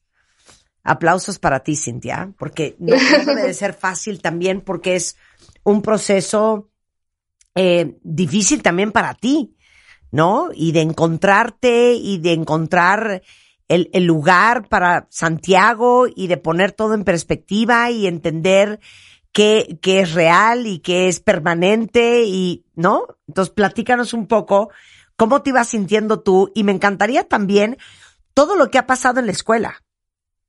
Claro, pues mira, híjole, fue muy difícil en un inicio, ¿sabes? Porque pues eh, me platica y yo me quedo en shock y obviamente tú te quedas en el, en, eh, piensas todo, piensas estará confundido, pero ¿qué hice yo? ¿La regué? ¿En, en qué no le eduqué? Eh, hasta alguna vez me dijeron es que no lo llevaste a misa. O sea, es cosas que de verdad eh, te confunden mucho, te llenan de culpa, porque como mamás nos exigen un chorro. Sí, Y luego aparte, este, pues te llega todo esto de ¿y qué hago? Lo apoyo, pero ¿y si está confundido? Y yo voy y lo apoyo, pero, o sea, te preguntas diez mil cosas. Diana ahí me dijo, mira, ve a terapia, ve a terapia porque es un proceso bien complicado en toda la familia y empieza a ir a terapia para que lo empieces a comprender tú también. Y entonces, pues ya empecé mi terapia y empecé a investigar, empecé a informarme, empecé a leer y este, y a darme cuenta que no hay nada de malo en mi hijo, ¿sabes? Que pues él es quien es y punto, ¿no? Pero obviamente el problema somos nosotros que traemos todo el rollo en la cabeza, eh, preconcebido de los roles, de así debe de ser, así no debe de ser. Eh, me costó trabajo, me costó mucho trabajo en la transición de empezar a llamarlo por su nombre, que siempre estuvo ahí. Yo encontraba cartas que hablaban de un Santiago y yo no entendía de qué era eso. Y, y este, y entonces, eh, pues te digo, eh, cambiar de, de, llamarle como yo le puse desde un inicio a, a, su nuevo nombre o a su nombre real, pues, pues fue bien complicado para mí. Pero pues dije, bueno, un paso a la vez. Y Santiago, la verdad es que al estar en, en acompañamiento con, con, Diana, pudo entender mucho el, el, el, hecho de decir, no presionarnos a los demás, de decir, ay, no, yo ya mañana quiero que me llamen Santiago y me vale gorro, me van a tratar como hombre y porque me tienen que respetar. O sea, él entendió muy bien el hecho de que todos tenemos un proceso y un tiempo. Y hubo un momento en que sí le dije, a ver, aguántame tantito, porque para mí, yo tengo 15 años, o sea, desde antes de que nacieras, que yo ya tenía una idea de quién ibas a ser tú y de cómo te ibas a llamar. Entonces, aguanta, mete un poquito el freno, dame chance y yo lo voy a entender, pero dame tiempo. Y la verdad es que es muy maduro, entonces sí, con la ayuda pero de qué Diana, valioso, qué valioso lo que acabas de decir, este, nos escribe gente en Twitter que está llorando de lo conmovida que está de escucharlos. Eh, pero es cierto, el proceso es para todos. Y así como ellos requieren paciencia, uno también requiere paciencia. El colegio requiere paciencia, ¿no? Claro, Los abuelos sí. requieren paciencia. sí. Así es, y sí, ya después fue meses, de verdad, meses de procesarlo yo con, con, con mi esposo, eh, con su hermana, meses de procesarlo y después ya poder hablarlo pues con la familia cercana, ¿no? Claro, para mí yo siempre tuve como, como mi roca, que es mi hermana, y entonces yo al día uno yo le dije a mi hermana, ¿está pasando esto? ¿Qué hago? ¿Para dónde corro? Y ella me dijo, tranqui, no pasa nada, date tiempo, lo vas a entender, solo date tiempo. Claro. Pues ya, después lo vas extendiendo a la familia, después pues toca ir a la escuela. Oye, porque- pero aparte, pa- paréntesis, esto es un highlight, cuentavientes. Santiago va en una escuela católica. Sí. Y quiero que escuchen la reacción de la madre superiora.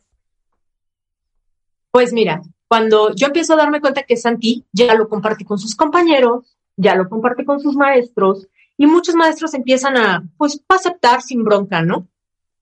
Ahí es cuando dije, ¿sabes qué? Tengo que ir a presentarme y decir, pues, cómo están las cosas. Hago mi cita y llego yo ahí con todo el miedo del mundo, con la madre y con el director de la secundaria y decirles, pues, miren, ya saben cómo está la cosa, Santiago es un chico trans, este, bueno, su nombre es Santiago, yo les pido que me apoyen en que, en que lo llamen de esta manera, que busquen que los maestros lo llamen de esta manera, que le den autorización de entrar al baño que le corresponde como hombre.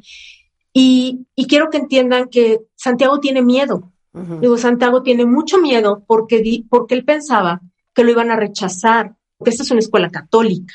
Claro, paréntesis, entonces- paréntesis, Sí. paréntesis, hold that thought. Santiago, tú mientras que estás pensando. Pues es que básicamente yo, incluso antes de transicionar, yo siempre he tenido un amigo muy, muy cercano, se llama Sebas. Pues con Sebas yo siempre supe que con él iba a estar bien, pero su familia, es que Sebas es una persona demasiado noble, o sea, es un amor de persona.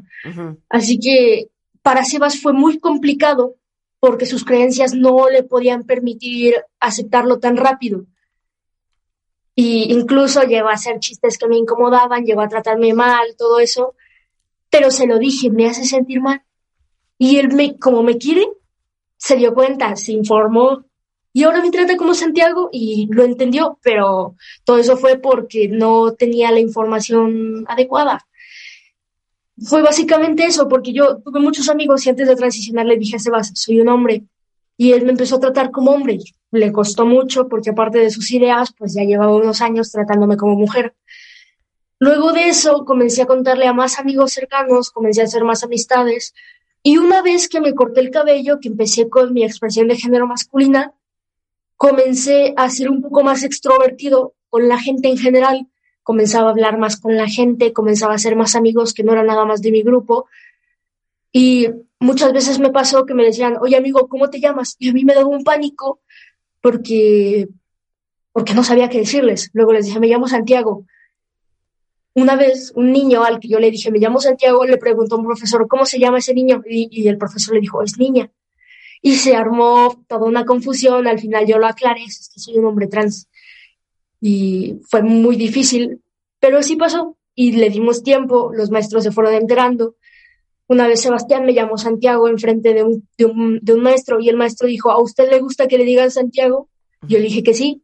Agarró su pluma, tachó el nombre anterior en su lista y me puso Santiago y desde entonces me llamó Santiago. Qué Así fueron todos los maestros, excepto algunos no se acostumbraban. Pero no es importante, o sea, Qué padre. yo solo exigía respeto y con eso pasaba. Ahora, Cintia, regresemos. Entonces, te sientas enfrente de la madre superior, el director del colegio católico, y Sí. ¿qué te dijeron?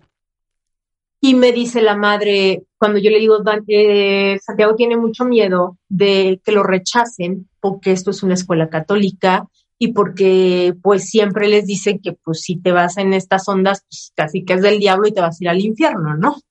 Y me contestó, pero eso no es cierto, porque Dios es amor y Dios nos quiere a todos. Y entonces eso no importa. Y aquí vamos a acompañarlo y vamos a apoyarlo. Y usted no se preocupe que Santiago va a estar bien. Es que aplausos, quiero aplausos. Shout out para la madre superiora. Oye, no me vale, yo sé que es en Guanajuato, pero ¿cómo se llama el colegio? Instituto Las Casas. Instituto Las Casas, aplausos, Aplausos. aplausos, aplausos. Menos a la Miss que nada más le habla por el apellido. Sí, a esa misma la vamos a. Exacto. Oye, este, qué, qué maravilla, qué, qué increíble historia, eh, qué increíble historia. Oye, Diana, la gente está súper conmovida por lo que están escuchando y a mí me encantaría que nos dijeras cómo una mamá, un papá, una familia puede apoyar a su hijo que no se siente cómodo con su identidad o con su orientación sexual. Claro, Marta. Mira, lo primero es ser compasivo con uno mismo. Yo, esto fue un tema que trabajé eh, con Cintia al principio, también donde, me dices que estoy confundida, no sé para dónde. Eh, de pronto, esto suele tener un sentido de urgencia por quererlo acomodar y colocar, ¿no? En nuestro sistema emocional, porque es demasiada información. Entonces, lo primero, lo primero, Marta, es ser compasivo contigo mismo y ábrete al proceso de la mano de información que organizaciones que tienen profesionales en el área de la salud mental te pueden ayudar. La información amplía nuestro esquema de tolerancia. No podemos comprender algo que no conocemos. Primero hay que ver de qué va, eh, hay que conectar también, Marta, con el dolor del otro, ¿no? Y no centrarse tanto en el proceso de uno mismo, que muchas veces también en eso nos, nos quedamos en, en la resistencia, ¿no? Decir esto no me puede estar pasando a mí, yo no quiero que mi hijo sea esto, no quiero que vaya eh, eh, pues a, a, pasar por todo esto, porque ciertamente hay muchos riesgos aquí, Marta, en nuestro país, ¿no? O sea, los índices son en temas de violencia para la comunidad LGBT, pues son altos desafortunadamente y, y se entiende, ¿no? Como esta preocupación, pero parte de, de, ir a organizaciones en las que podamos tener información confiable y podamos sentir, Marta, que tenemos un lugar al que pertenecemos, es también una, una parte, pues, que nos hace eh, calmar también toda esta ansiedad, saber que no están solos, saber que hoy hay gente que ha trabajado en este tema, que es profesional en este tema, que hay un grupo de acompañamiento. De verdad, familias, los que estén escuchando, no se queden solos, ábranse, sientan que pertenecen también a un grupo que los está esperando con información valiosísima nutritiva para ustedes y pues siempre eh, con, con esta mirada generosa hacia uno mismo, Marta, porque al transicionar una persona de la familia, transiciona toda la familia también. Hay muchos duelos. Eh, este camino es un serpenteo, no es una línea recta. De pronto hay altas, de pronto hay bajas y vale, vale la pena echar mano de, pues, de información que nos ayude a colocar sin prisa eh, y sabiendo como, ahora sí que paso paso, paso cortito, pero paso firme, ¿no? De, de todo esto, Marta, es súper importante. Y yo creo que el acompañamiento es algo bien importante, no lo dirías tú así, Santiago, porque mira, por ejemplo, aquí eh, dice una cuenta viente. Bueno, ¿cuánta madurez tiene Santiago y claridad a sus 14 años? Admirable, pero yo tengo una duda. ¿Cómo diferenciar casos como el de Santiago al de otros adolescentes que no están tan seguros de querer transicionar o que solo tienen una fase y saber si es una moda, si es parte de un proceso, si es real. Sí. Es que, pues, a ver, es que eso de, ay, es que hay muchos, muchas personas trans que, por ejemplo, no quieren transicionar. De hecho, yo tuve un amigo que era un hombre trans y le gustaba mucho tener el pelo largo, le gustaba maquillarse, pero era un hombre. Era literalmente un hombre trans que era muy femenino y, pero él era así y era un hombre completamente válido. Y hay muchas personas así que o no se quieren operar o no quieren cortarse el pelo o no quieren hacer tal o tal, pero siguen siendo personas trans y siguen siendo válidas y válidos. Y el acompañamiento terapéutico, Marta, como eh, dices, es fundamental. Hay que ver de cerca nuestro proceso emocional, hay que validarlo, recibirlo, aceptarlo y explorarlo, ver, ver, eh, ver este tema, ¿no? De qué se trata, ver en qué parte de mi historia estoy. Y creo que eso solamente se logra a través de un acompañamiento psicoterapéutico en donde pues me ayudan a explorar estos como, como bien profundos, Marta. A ver, Santiago, quiero que le mandes un mensaje, el que tú quieras que escuchen, a todos los cuentavientes de este programa. Pues para todo el mundo esto es abierto. Es válido lo que tú sientes, o sea, tú, la persona que eres, está completamente bien, incluso si no te sientes 100% como una mujer o como un hombre, porque eso también es válido. Hay personas que son de mi chicas o de mi chicos que son otro tipo de identidades, personas no binarias. Por ejemplo, yo soy una persona binaria, soy un hombre transbinario, pero hay personas que no lo son, que no se identifican completamente con un género o no se identifican con ninguno y también es válido. Y es válido que se les respete sus nombres, sus pronombres, todo. Así que cualquier persona, seas quien seas, es válido lo que sientes y está bien. Y no, no estás fingiendo, no es una etapa, eres tú y está bien. Sé tú mismo, sé tú misma, identifícate como tú quieras, puedes expresarte como tú quieras y busca ayuda. Y busca personas a la, busca comunidades a las que tú pertenezcas. Porque, por ejemplo, mi mamá, Diana, o sea, cuando llegó un punto en que Diana nos dijo que el próximo paso en mi transición era familiarizarnos y conocer a personas de la comunidad. mi mamá se puso a investigar y dio con Cultivando Género, que la redirigieron a Musas de Metal. Y de ahí también fuimos a una junta de pares en la unidad especializada para salud integral de personas trans, que fuimos a una junta, fuimos toda la familia, o sea, fu- bueno, fuimos mi mamá, su esposo y yo.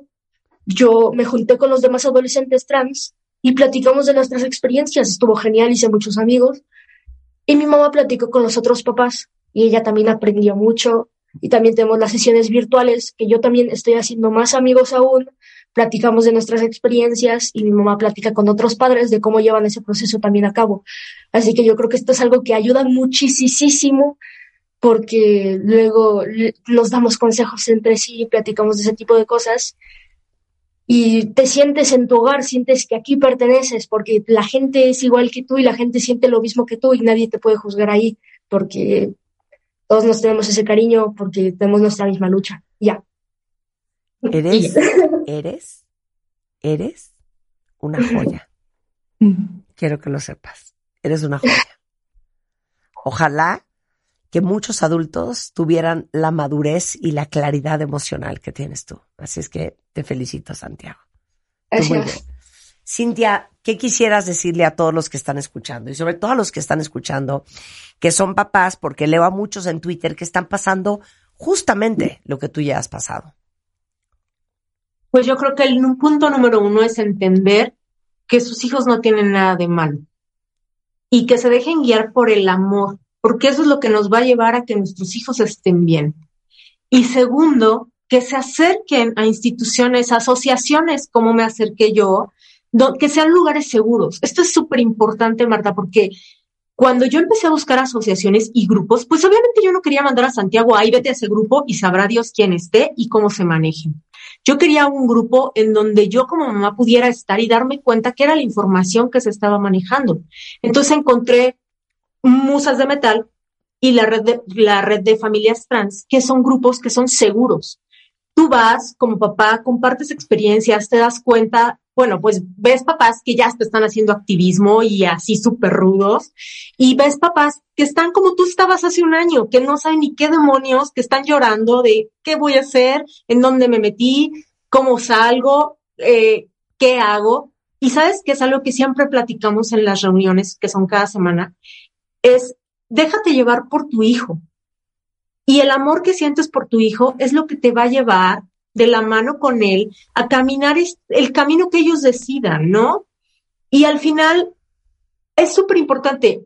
Hay una estadística que a mí me movió muchísimo. Un chico trans que es completamente rechazado tiene seis veces más probabilidad de suicidarse que un chico que es acompañado. Tiene cuatro veces más de probabilidad de caer en las drogas que un chico que no es acompañado. Y también tiene cuatro veces más probabilidad de contraer enfer- enfermedades de transmisión sexual y sida, porque si tú no me quieres, no me quiero y no me cuido. Entonces, es súper importante acompañarlos. Pero le dijiste algo muy lindo. Que el amor que sientes por tu hijo o por tu hija sea el que guíe el camino.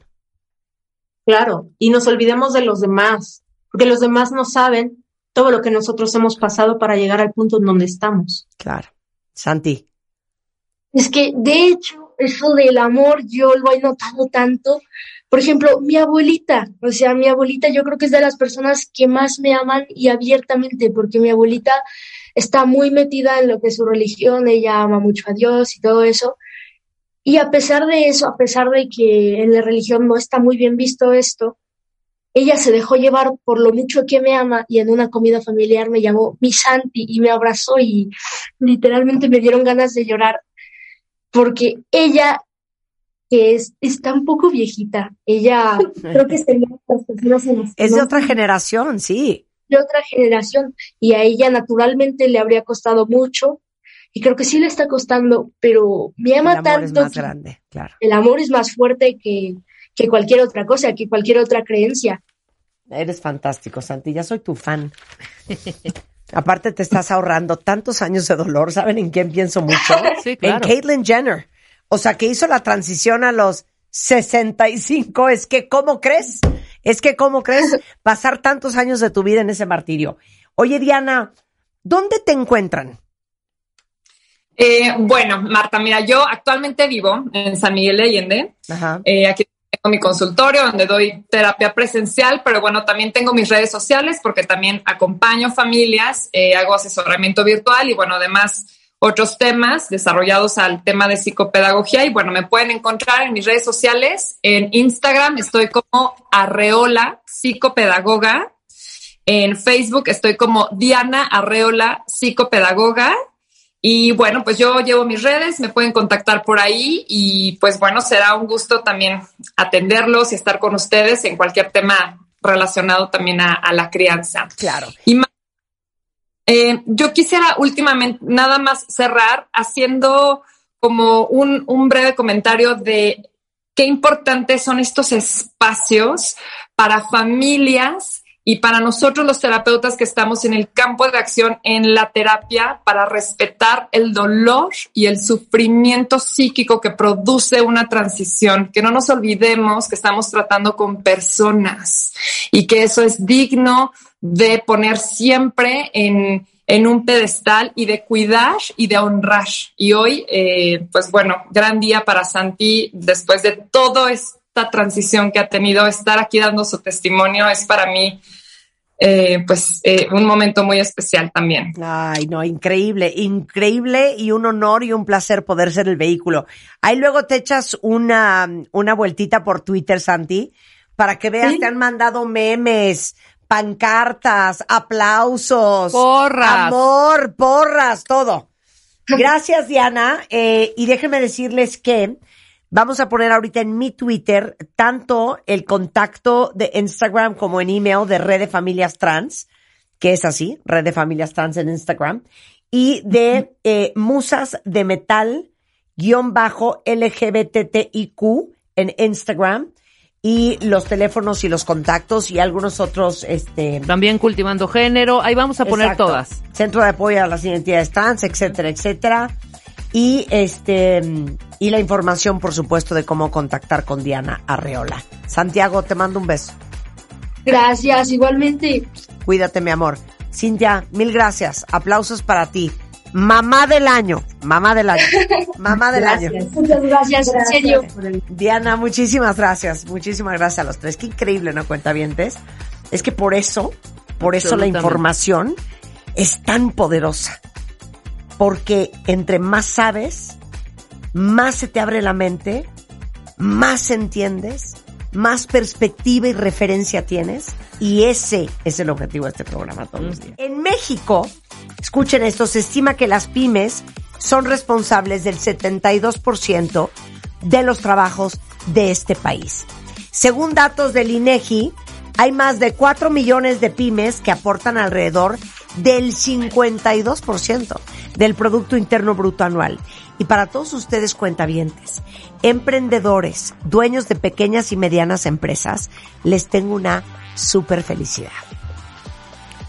Por séptimo año consecutivo, FedEx está buscando las mejores historias para impulsar a 10 de ustedes con premios que van desde 40 mil pesos hasta 400 mil con el premio FedEx para emprendedores, pequeñas y medianas empresas 2022. Entonces, si ustedes quieren participar, lo único que tienen que hacer es entrar antes del 10 de julio a fedex.com diagonal premio FedEx diagonal MX y contarnos qué los inspiró a empezar su negocio, cuáles son sus sueños y planes para convertir su negocio en un negocio a nivel global. Y este año eh, también incluyen a las personas físicas con actividades empresariales y profesionales. Entonces no se queden fuera, denle a su proyecto este boost para llevarlo al siguiente nivel. Toda la información en fedex.com, diagonal premio FedEx, diagonal MX. Con esto hacemos una pausa y regresamos. Síguenos en Instagram. Marta de Baile. No te pierdas lo mejor de Marta de Baile, dentro y fuera de la cabina. Marta de Baile 2022. Estamos de regreso.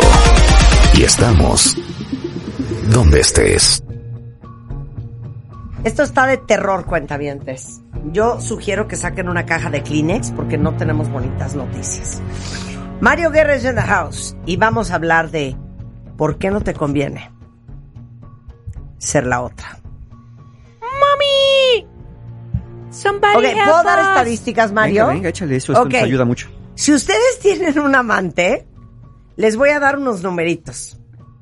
Porque obviamente todos creen, y se los digo con abrazándolos y tomando su mano, que es que su historia es única. Eh, Sí, hombre. Que es que ese amor es muy especial. O sea, que de veras es que sí nos amamos. Que es que mi caso es diferente a todos los demás. Y les tenemos noticias. ¿Qué creen? El General Social Survey saca lo siguiente. Voy a darles muchos datos. Los hombres sí son más propensos a engañar a sus esposas, con alrededor del 20% de hombres contra 13% de mujeres engañar a sus esposos. Ujú. Que ojo, me voy a quitar los lentes para decir esto. Yo conozco a muchísimas mujeres que le han pintado el cuerno a su esposo. Me vuelvo a poner los lentes. 30% de los hombres quieren terminar su matrimonio, mientras que el 55% de las mujeres quiere terminar su matrimonio. O sea, es más común que una mujer quiera tronar su matrimonio por un amante que un hombre. ¿eh? Sí. Hay una encuesta que hicieron eh, eh, Relationships America y dice que solamente el 13% de los hombres dejan a sus esposas por la amante. Ahí está. Ahí está ese número. Ah, ¿Puedo hacer un paréntesis en este número rápido, Marta? En Ajá. este 13%. Todos, o, o te la hago a ti, Marta. Si vas al doctor, al médico, Sí. hacerte cualquier procedimiento porque te quieres de salud, Ajá. ¿aceptarías un 13%? po- No, pues tengo el 13% de probabilidades de que todo salga bien, bien, Marta. ¿Lo harías o que bien. quedes bien? No, No, ¿de ¿verdad? ¿O aceptarías el 13% de, bueno, un lugar en donde te vas a hacer un masaje para relajarte o el 13% de tu terapia? O, o- No. o el 13% que te de- lleves tu dinero a un lugar y te diga, sí. tiene usted el 13% de probabilidad que se lo devolvamos. Exacto, Exacto. exacto. ¿Lo metes? exacto. ¿Metes tus ahorros ahí en un lugar que te digan eso? Y no me eches a andar, ¿eh? No, si ustedes, yo sé, yo si sé. ustedes se quieren poquito, ya deja tú, poquito. Oye, espérate, porque tienes el 13% de probabilidades Exacto. de que sí va a salir bien. No, ¿Aceptarías queriéndote ese ahora, 13? escucha, no hay manches. una doctora especialista en este tema que se llama la doctora Marnie Furman. Dice que solamente entre el 3 y el 5% de los hombres casados que son infieles se divorcian de su esposa y se casan con la amante. O sea, ¿esto qué quiere decir?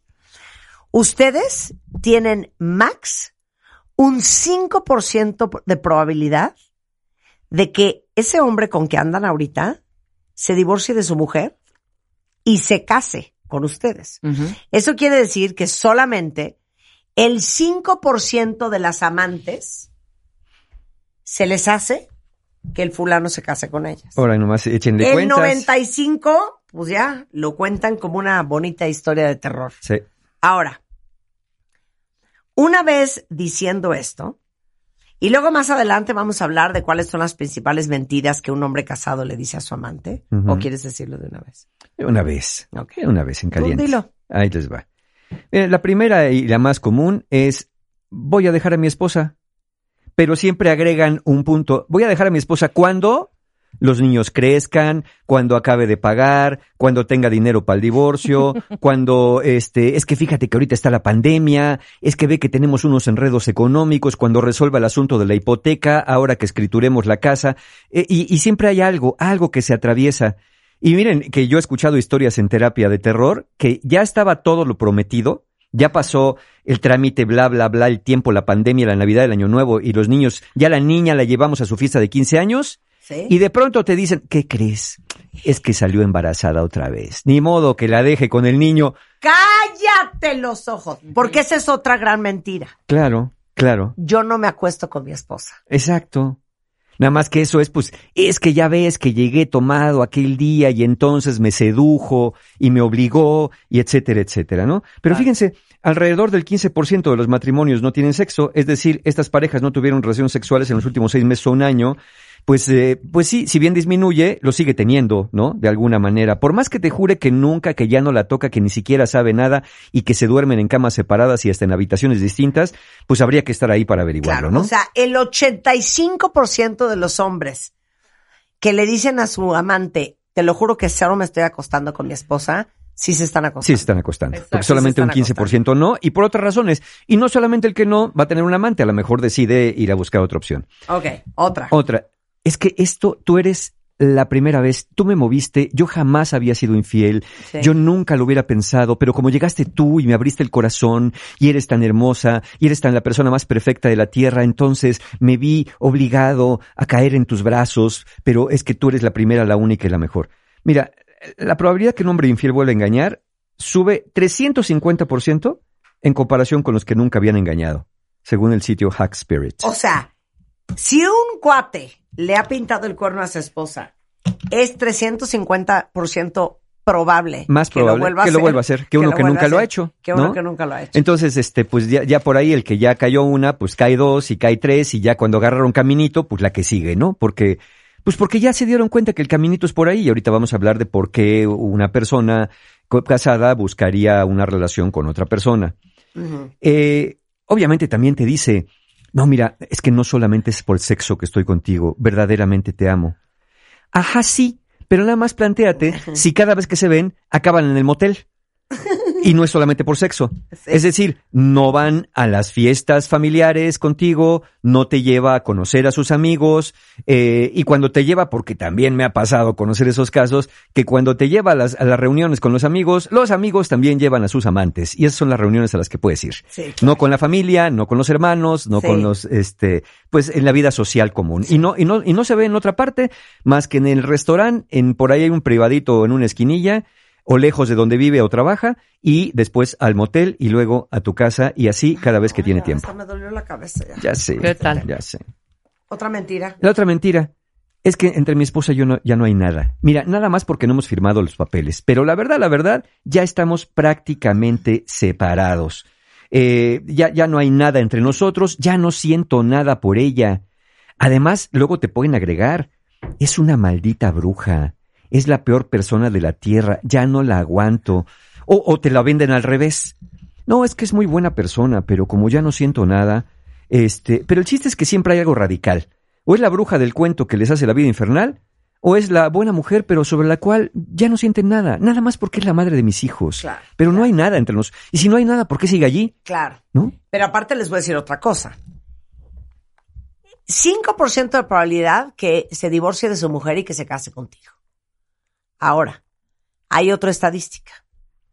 Más del 80% de los matrimonios entre el amante y el fulano se acaban en los primeros tres años de vida.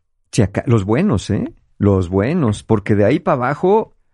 Y, y mira, y he conocido personas que han durado mucho más, pero en una situación verdaderamente lamentable. Pero las buenas relaciones de este tipo, vamos a llamarle buenas entre comillas, intensas, románticas, tórridas, tienden a durar eso, tres, tres añitos y Sí, medio. porque obviamente ser la amante debe de ser muy divertidísimo. Siempre la ves preciosa, siempre la ves de buenas, sexo fantastic. Pero si se casan, automáticamente vas a pasar a ser la esposa. Claro, Y la esposa está cansada por la chamba, por la casa, por los niños, por la vida, la rutina, ya la tienes ahí a tiro de piedra, ya no es tanta pasión. Entra la normalidad y la rutina y los problemas y el día a día y todo ese encanto que existía en ese motel se acabó. se acabó. Y es que mire, esto, esto me da pie para, para decirles algo. A ver, la- algunas razones. Vamos a ponernos en el ejemplo, porque tiende a ser el más común, al menos socialmente, abiertamente, del hombre casado que se relaciona con una mujer generalmente más joven o al menos soltera. ¿Qué pasa? ¿Por qué el hombre casado hace eso? Ya sé que el juicio social es porque es un tal por cual y porque es de lo peor, pero, pero no, ya en el fondo. ¿Por qué te eligió a ti? Bueno, ahí te va. Por más que te diga que tú eres muy diferente a su esposa, te eligió porque eres muy parecida a su esposa cuando empezó la relación. Cuando empezó la relación, probablemente su esposa fuera alguien más complaciente, alguien más paciente, alguien más amorosa, alguien más tolerante, alguien más cariñosa, Alguien más joven. alguien más joven. Pero como la esposa cansada del maltrato, cansada del abuso, cansada de sentirse ignorada, empezó a poner límites, empezó a protestar, empezó a quejarse, empezó a decir, oye, esto no me gusta, ¿por qué no vamos? ¿Por qué no salimos? ¿Por qué no hacemos? ¿Por qué dónde estás? ¿Para dónde vas? Y el otro, no te metas en mi vida, es mi trabajo, yo hago lo que me da la gana. Ella cansada le empezó a poner límites. Entonces a él le empezó a hacer falta aquello que tenía para sentirse bien y satisfecho. Alguien que le dijera que sí, alguien que lo complaciera en todo, alguien que hiciera todo lo que él quería. Como la esposa ya no es, porque ya se puso en su lugar, es decir, ya se puso en una postura verdaderamente de dignidad, ahora está buscando alguien que no tenga la misma dignidad que hoy, que está mostrando su esposa. Alguien complaciente, alguien que no le diga que no, alguien que siempre esté dispuesta, que esté bonita, que esté dispuesta a sus tiempos, que esté dispuesta a sus necesidades, que esté dispuesta a todo a cambio de recibir ¿qué? Lo que tú necesitas. Ahora, y eso nos lleva al otro lado. ¿Por qué tú, que nos escuchas, estarías en una relación con un hombre casado? Bueno, probablemente tú dices que es por amor, pero probablemente es para calmar tu ansiedad.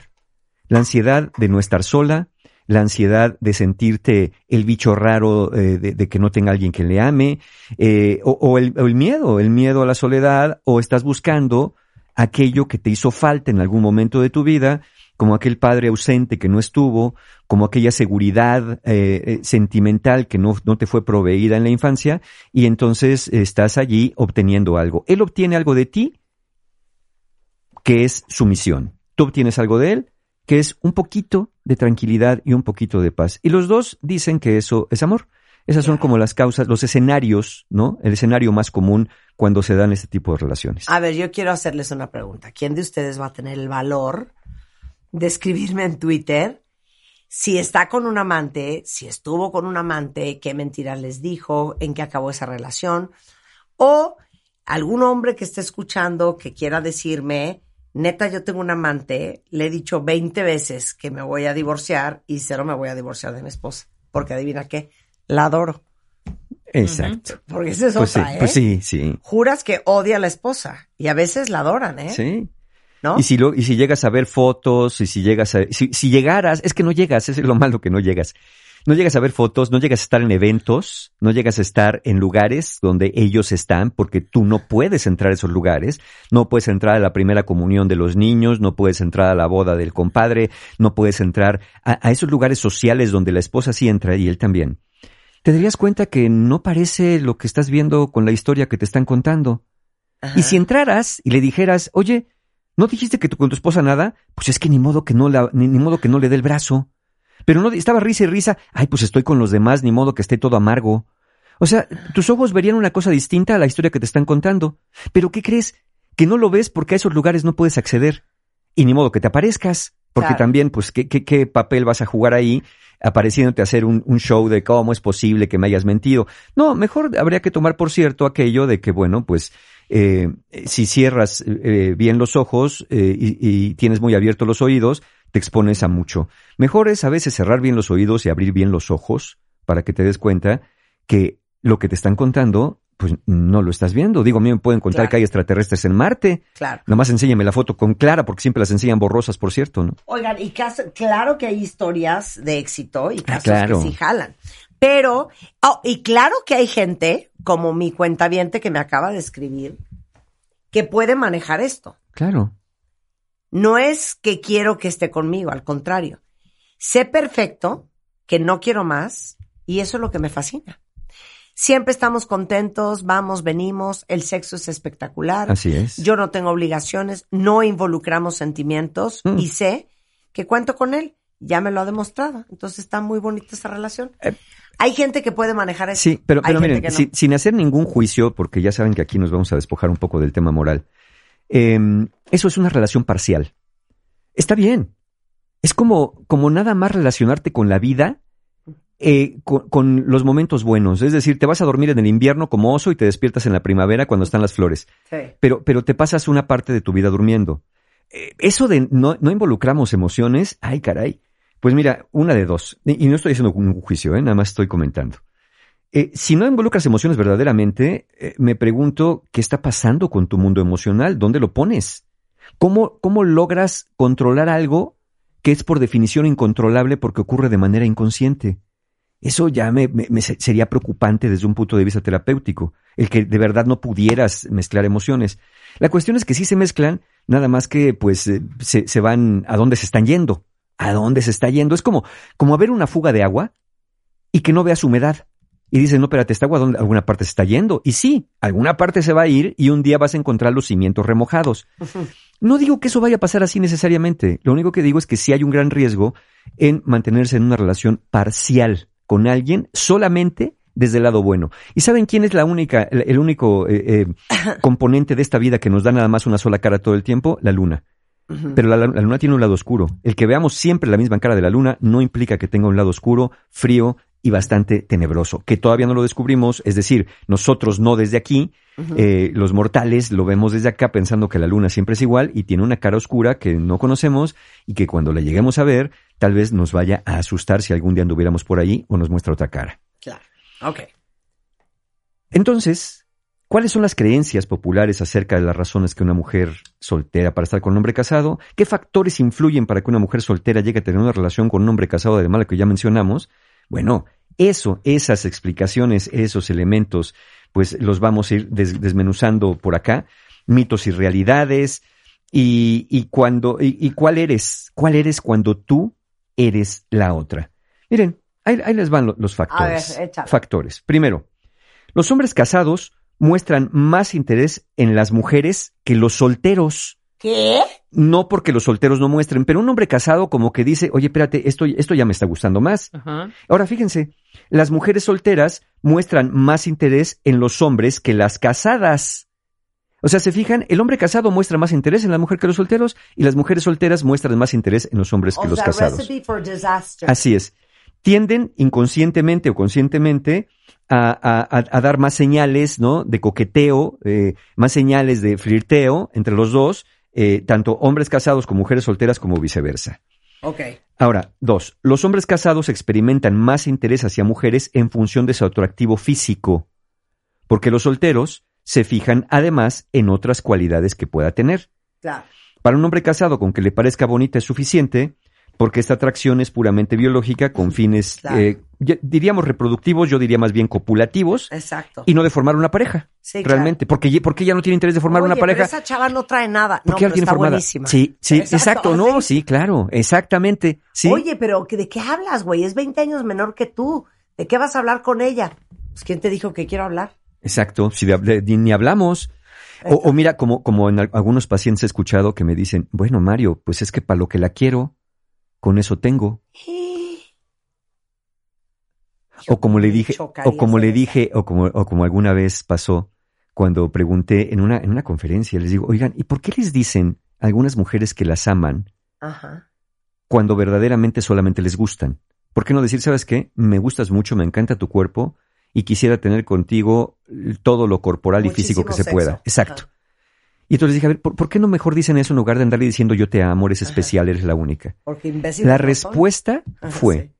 porque si no, no aflojan. Claro, güey. Es la respuesta más común que he escuchado cuando les hago esa pregunta. Ajá. ¿Por qué no ser honesto? Lo, lo hablamos en el programa hace poco. Sí, sí, Si- sí. si esta este, brutal honestidad.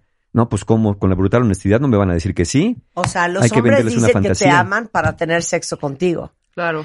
Las mu- mujeres tenemos sexo con ustedes porque normalmente los amamos. Normalmente, Otras sí. no, pues. Sí, pues, Ah, pero la- la gran algunas sí. Así es, así es. No, ya, maduremos emocionalmente también. Ok, ¿eh? regresando es. del corte. Seguimos y vamos a ver por qué algunas mujeres más que los hombres pasan por algo que se llama la selección de pareja no independiente. Chale. Ándale. Ahí les va ahorita que regresemos. Y ¿saben qué? La lista de todas las razones por las cuales es una mala idea. Al volver, no se, no se vaya. Escuchas a Marta de Baile por W Radio. Síguenos en Facebook, Marta de Baile. Y en Twitter, arroba Marta de Baile, Marta de Baile 2022. Estamos de regreso. Y estamos...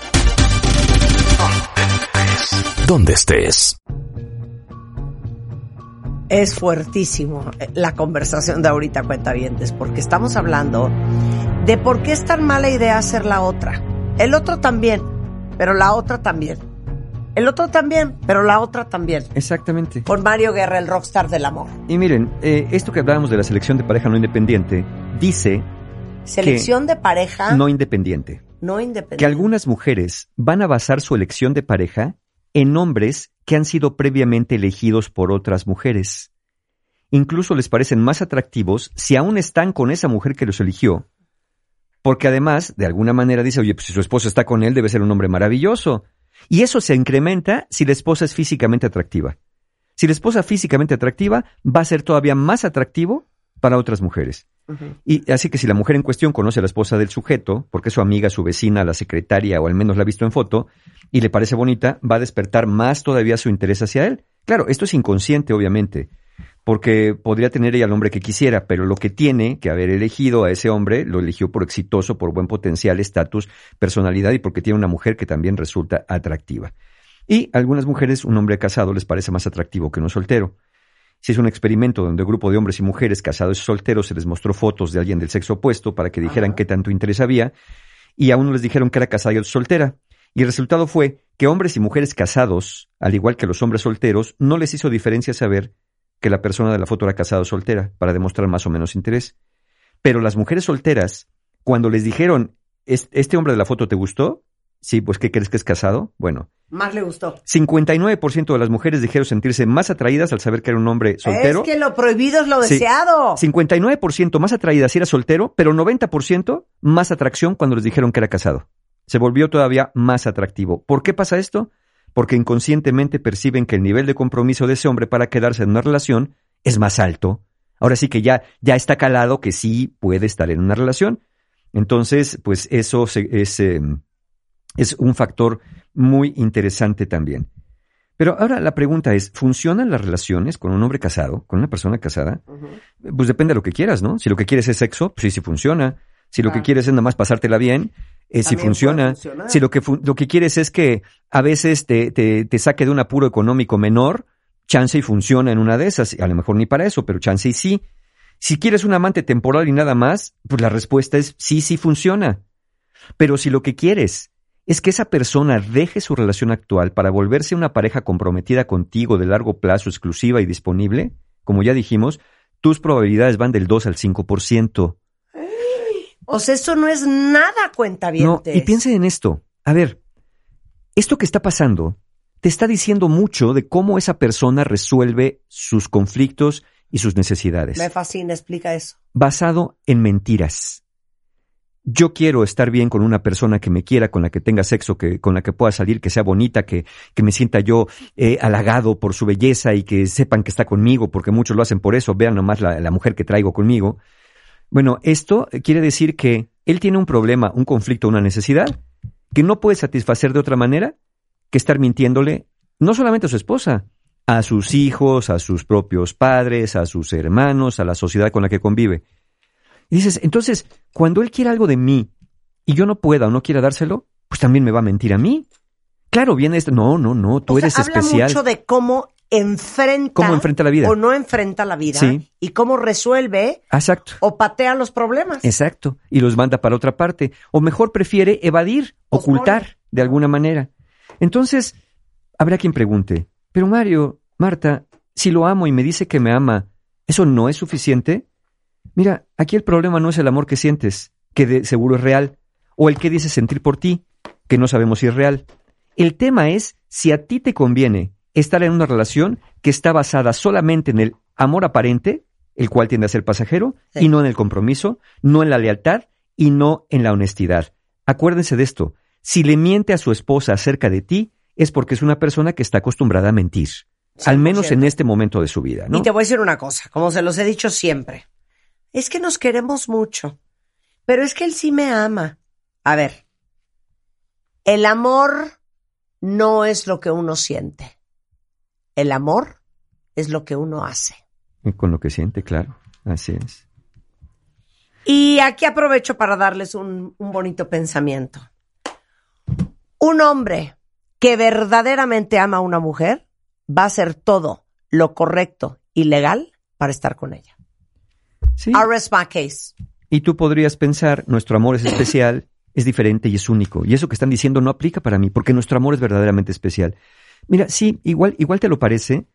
Primero por tu estado de enamoramiento y luego porque contrastas eso que tienes ahorita de dónde vienes. Probablemente una vida monótona, una vida solitaria, una vida un tanto desabrida, y esto te parece lo más maravilloso que te ha pasado. ¿Saben cuáles de los peores errores que pueden cometer? Cuando piensas, si se entera su esposa, seguro lo corre y tengo el camino libre. Y entonces empiezas a mandar anónimos correos, mensajes, como una persona que me escribió hace poquito en las redes. Acabo de recibir una foto de mi esposo con ella teniendo relaciones sexuales, que ella, No es cierto. ella se filmó en a escondidas en el motel y me mandó el video y No es fotos. cierto. sí, sí, para que yo lo dejara. Y, y- y me, y me lo dijo esa persona en las redes, ¿eh? Y me dijo, pero ¿sabes qué? Ahora menos lo voy a dejar, No es cierto. para que no se lo lleve. Entonces, si su esposa se entera y lo corre, mira, la verdad, la verdad, la verdad es que muchísimas personas, muchísimas personas, eh, eh, de alguna manera, miren, la, la encuesta de Gallup y de Health Testing Center dice que más de la mitad Ajá. de las parejas se separó inmediatamente después de la infidelidad. Ajá. Sin embargo, alrededor del 31% de las parejas casadas se quedarían y Ah. no se divorciarían de su pareja. O sea, también hay altas probabilidades que eso no te funcione, ¿no? Mira, si su esposa se entera, igual va a tener un grave pleito con ella. Pero como él lo que quiere es no tener problemas, pues por eso está contigo, entonces él se va a unir a ella y le va a decir que tú eres la maldita bruja que lo sedujo, que la carne es débil, que él es inocente, pero que le jura amor eterno y que jamás te va a volver a ver. Ella le va a pedir que rompa su relación contigo de inmediato. Y aunque no lo haga, él te va a pedir comprensión en, las, en lo que las cosas se enfrían. Mira, ahorita mi esposa ya nos cachó, pero anda bien intensa. Entonces hay que dejarnos de ver un tiempo, pero yo te juro que te amo y nos vamos a volver a encontrar porque somos tú y yo juntos contra el mundo. Sí. ¿Por qué te deja de ver para que su esposa se contente? ¿O para que no esté tan enojada? ¿Qué le está importando más? ¿El, el- el estado de ánimo de su esposa? ¿O tú? ¿O tu sentir? Y tú Claro. por querer cooperar, por ser buena, ay, claro, yo te espero hasta el infinito y más allá, hasta que se compongan las cosas, en lugar de decir, no, a ver, espérate, aquí llegó el punto en donde necesito un lugar o necesito ya no estar en este lugar. Claro. ¿Cuál eres tú cuando eres la otra? ¿Eh? Pues eres a la que le prometen todo. Especialmente que ahora sí ya se va a divorciar y que luego serán felices para siempre. Y ese luego siempre es luego, ¿eh? Siempre es luego. Igual no le crees mucho, pero como te lo promete tanto, pues tienes la esperanza de que un día pueda ser verdad. Porque dicen por ahí que una mentira repetida muchas veces, pues empieza a volverse en tu mente una especie de verdad futura. O a lo mejor es a la que no le prometen nada, a la que le, pro- a la que le piden vivir el momento y no poner etiquetas a la relación. Sí, y fluir como río. Y fluir, exacto. Y, y el que avisa no es traidor, ¿no? Ya te lo están diciendo con claridad. Si eso es lo que quieres, bienvenida al río de las emociones. Eres, ¿sabes quién eres cuando eres la otra? Eres a la que le piden todo. Le piden compresión, le piden anonimato, le piden paciencia, sacrificios, que esté disponible para cuando el Señor pueda darse una escapada. Eres a la que le piden consuelo, a la que le piden sexo, amor, apoyo emocional y que esté siempre disponible. Wow. ¿Quién eres tú cuando eres la otra? Bueno, tú eres a la que él dice que te ha sido muy honesto contigo. El que desde el principio te dejó en claro que no va a dejar a su familia, pero que tú eres una mujer especial y que quiere vivir contigo lo que surja. Y tú seguro lo amas y lo admiras por haber sido un hombre íntegro y honesto, ¿no? Porque te dijo la verdad. No te puedo ofrecer nada. Lo único que te puedo ofrecer es mi corazón incondicional. Cállate, tú, Mario. Ay, es que es bien honesto porque me dijo que no me puede ofrecer nada. Está bien, pues nomás, eh, exacto. ¿Sabes quién eres tú cuando eres la otra? La que no pide nada. La mártir que por amor todo lo da sin esperar casi nada a cambio. Y eso es justamente lo que obtienes. Casi nada a cambio. Eres la que lo espera todo, incluso un milagro. Y, que- y que se queda así, esperando y esperando y esperando. Escribiste la canción de la incondicional de. Luis Miguel. Ándale. Ay, no, ya, ya. O eres la inocente, la que quiso creer en el amor verdadero, en que él era sincero cuando te decía que un día tú iba a cambiar y que serían felices para siempre. Ese grado de inocencia que yo le llamaría un grado de ansiedad o gran necesidad con todo esto. Y puedo decir otra cosa. Claro, por supuesto. Su cumpleaños no lo vas a pasar con él, No, hombre. porque lo va a pasar con su familia. Oye, que viene Navidad, No, pues. No la vas a pasar con él. Y te va a decir que la van a lo celebrar. va a pasar con su familia. la va- la- que tú y que van a tener su Navidad el 16 de diciembre. Eh, tú y yo vamos a tener una Navidad mejor y vamos a decorar y vamos a abrir los regalos, pero el 16, no el 24. Y el año nuevo, el año nuevo, mira, ese es un ritual que no importa. Tú y yo tenemos el resto del año para amarnos. ¿Qué más da la cena con el pavo? Sí, pero en la cena con el pavo está toda la familia que Esta no, nunca vas a conocer. Si se enferma, Uh. no lo vas a poder ir a ver, porque adivina quién lo está cuidando, su esposa. O tienes que ir, por ejemplo, pensemos que estás relacionada con alguien de la oficina, tienes que ir en compañía de otros compañeros que como quieren mucho a Godínez, el de la oficina que está enfermo, lo van a visitar. Y para que es la única Sí, claro. manera que puedes ir a verle. Ok. Muy probablemente va a ser muy complicado tomarte la vacación con el señor. Si no es con una escapada de negocios, Sí. porque resulta que hubo De un 48 congreso, horas, exactamente, de exacto. 48 horas que hubo congreso en Cancún Sí. o en Acapulco, y Sí. te dijo que lo acompañaras, pero eso sí, cada quien llega al aeropuerto por su lado y regresando también cada quien regresa por el suyo. Bueno, Fotos ni hablar, ¿eh? Redes sociales, pero ni de broma. cállate. Oye, pues es que uno quiere luego poner así, las personas quieren poner así, oye, estoy en la vacación con mi pareja. No, ¿qué te, te va- qué te pasa? ¿Quieres un lío fenomenal? Trata de subir una foto a una Oye. red social. De repente, oye, ¿y si vamos ahorita al farolito por unos tacos? Eso no va a suceder. No. No. Todo No. tiene que ser planeado con suma cautela. Así es. No vas a ser tu prioridad. No, pues ¿cómo? Todos, 15 de septiembre, Navidad, Halloween, Día de Muertos, Año Nuevo, vas a estar sola. Festividades y demás cosas, ¿no? A lo mejor te acompaña algunas tuyas. Ya estuvo en tu cumpleaños, y a lo mejor ya hasta conoció a tu familia. Y está bien. La cuestión es que tú no estás del otro Yo, lado. yo creo, Mario, y miren, ven que nosotros hemos hablado mucho en este programa sobre las heridas de infancia, de vergüenza, de abandono. Yo creo, y- o dime tú, que la razón, parte de la razón por la cual cuando sí acaban casándose, la gran mayoría de las relaciones no funcionan, porque en el fondo hay una gran huella de vergüenza Sí. ¿Y, y de miedo para ambos. de que te lo vuelvan a hacer a ti ahora. y una profunda desconfianza. Claro. Porque si, si pintó el cuerno contigo, las probabilidades de que te lo pinte a ti son altísimas. Sí. Y miren, que consten que, que- que no estamos hablando desde el lado moral, de si es pecado, si es malo. No, no, nada más es lo que ustedes quieren, ¿no? Lo que ustedes quieren. ¿Qué camino quieres tomar? Y fíjate si el camino que estás tomando es el camino que te lleva donde quieren. Miren, ¿saben cuál es el problema aquí de cada uno eh, cuando hay una relación así? El problema para él es que no lo descubran y que tal vez no quiere perder a ninguna de las dos porque las necesita a las dos para algo. El problema real para su esposa no eres tú en el papel de amante, sino su marido que es capaz de engañarla contigo o con la que sea que le atraiga. Tu problema no es que seas una robamaridos, alguien que puede destruir un hogar o lastimar a unos hijos. Tu problema no es que te sientas relegada o tonta. Tu problema no es que no te cumplan las promesas, ni siquiera es que tu relación esté basada en una mentira. Tu problema es que estás tan necesitada de amor que con lo que él te da vas sobreviviendo. Pero no puedes florecer, no puedes tener una pareja exclusiva, no puedes formar tu propia familia. Tu problema es que cambias el pastel por las migajas cuando te mueres de hambre. Si esto es lo que quieres, entonces, adelante. Pero piensa que lo que estás haciendo también es evitando un real involucramiento emocional, una relación completa. Y una relación completa pasa por también vivir problemas, dificultades, enfermedades, eh, felicidad, eventos sociales, eventos familiares, ¿no? Y no nada más tenerlo para cuando hay problemas, para cuando se quiere sexo o para cuando se quiere tener una cena y una plática divertida con un buen vinito. Que no es despreciable, pero esa es una parte de la vida. La otra parte de la vida es la que vive allá, con su familia, con su esposa, con sus hijos y con su mundo cotidiano, no en este mundo de fantasía, en este mundo alterno, en este mundo paralelo.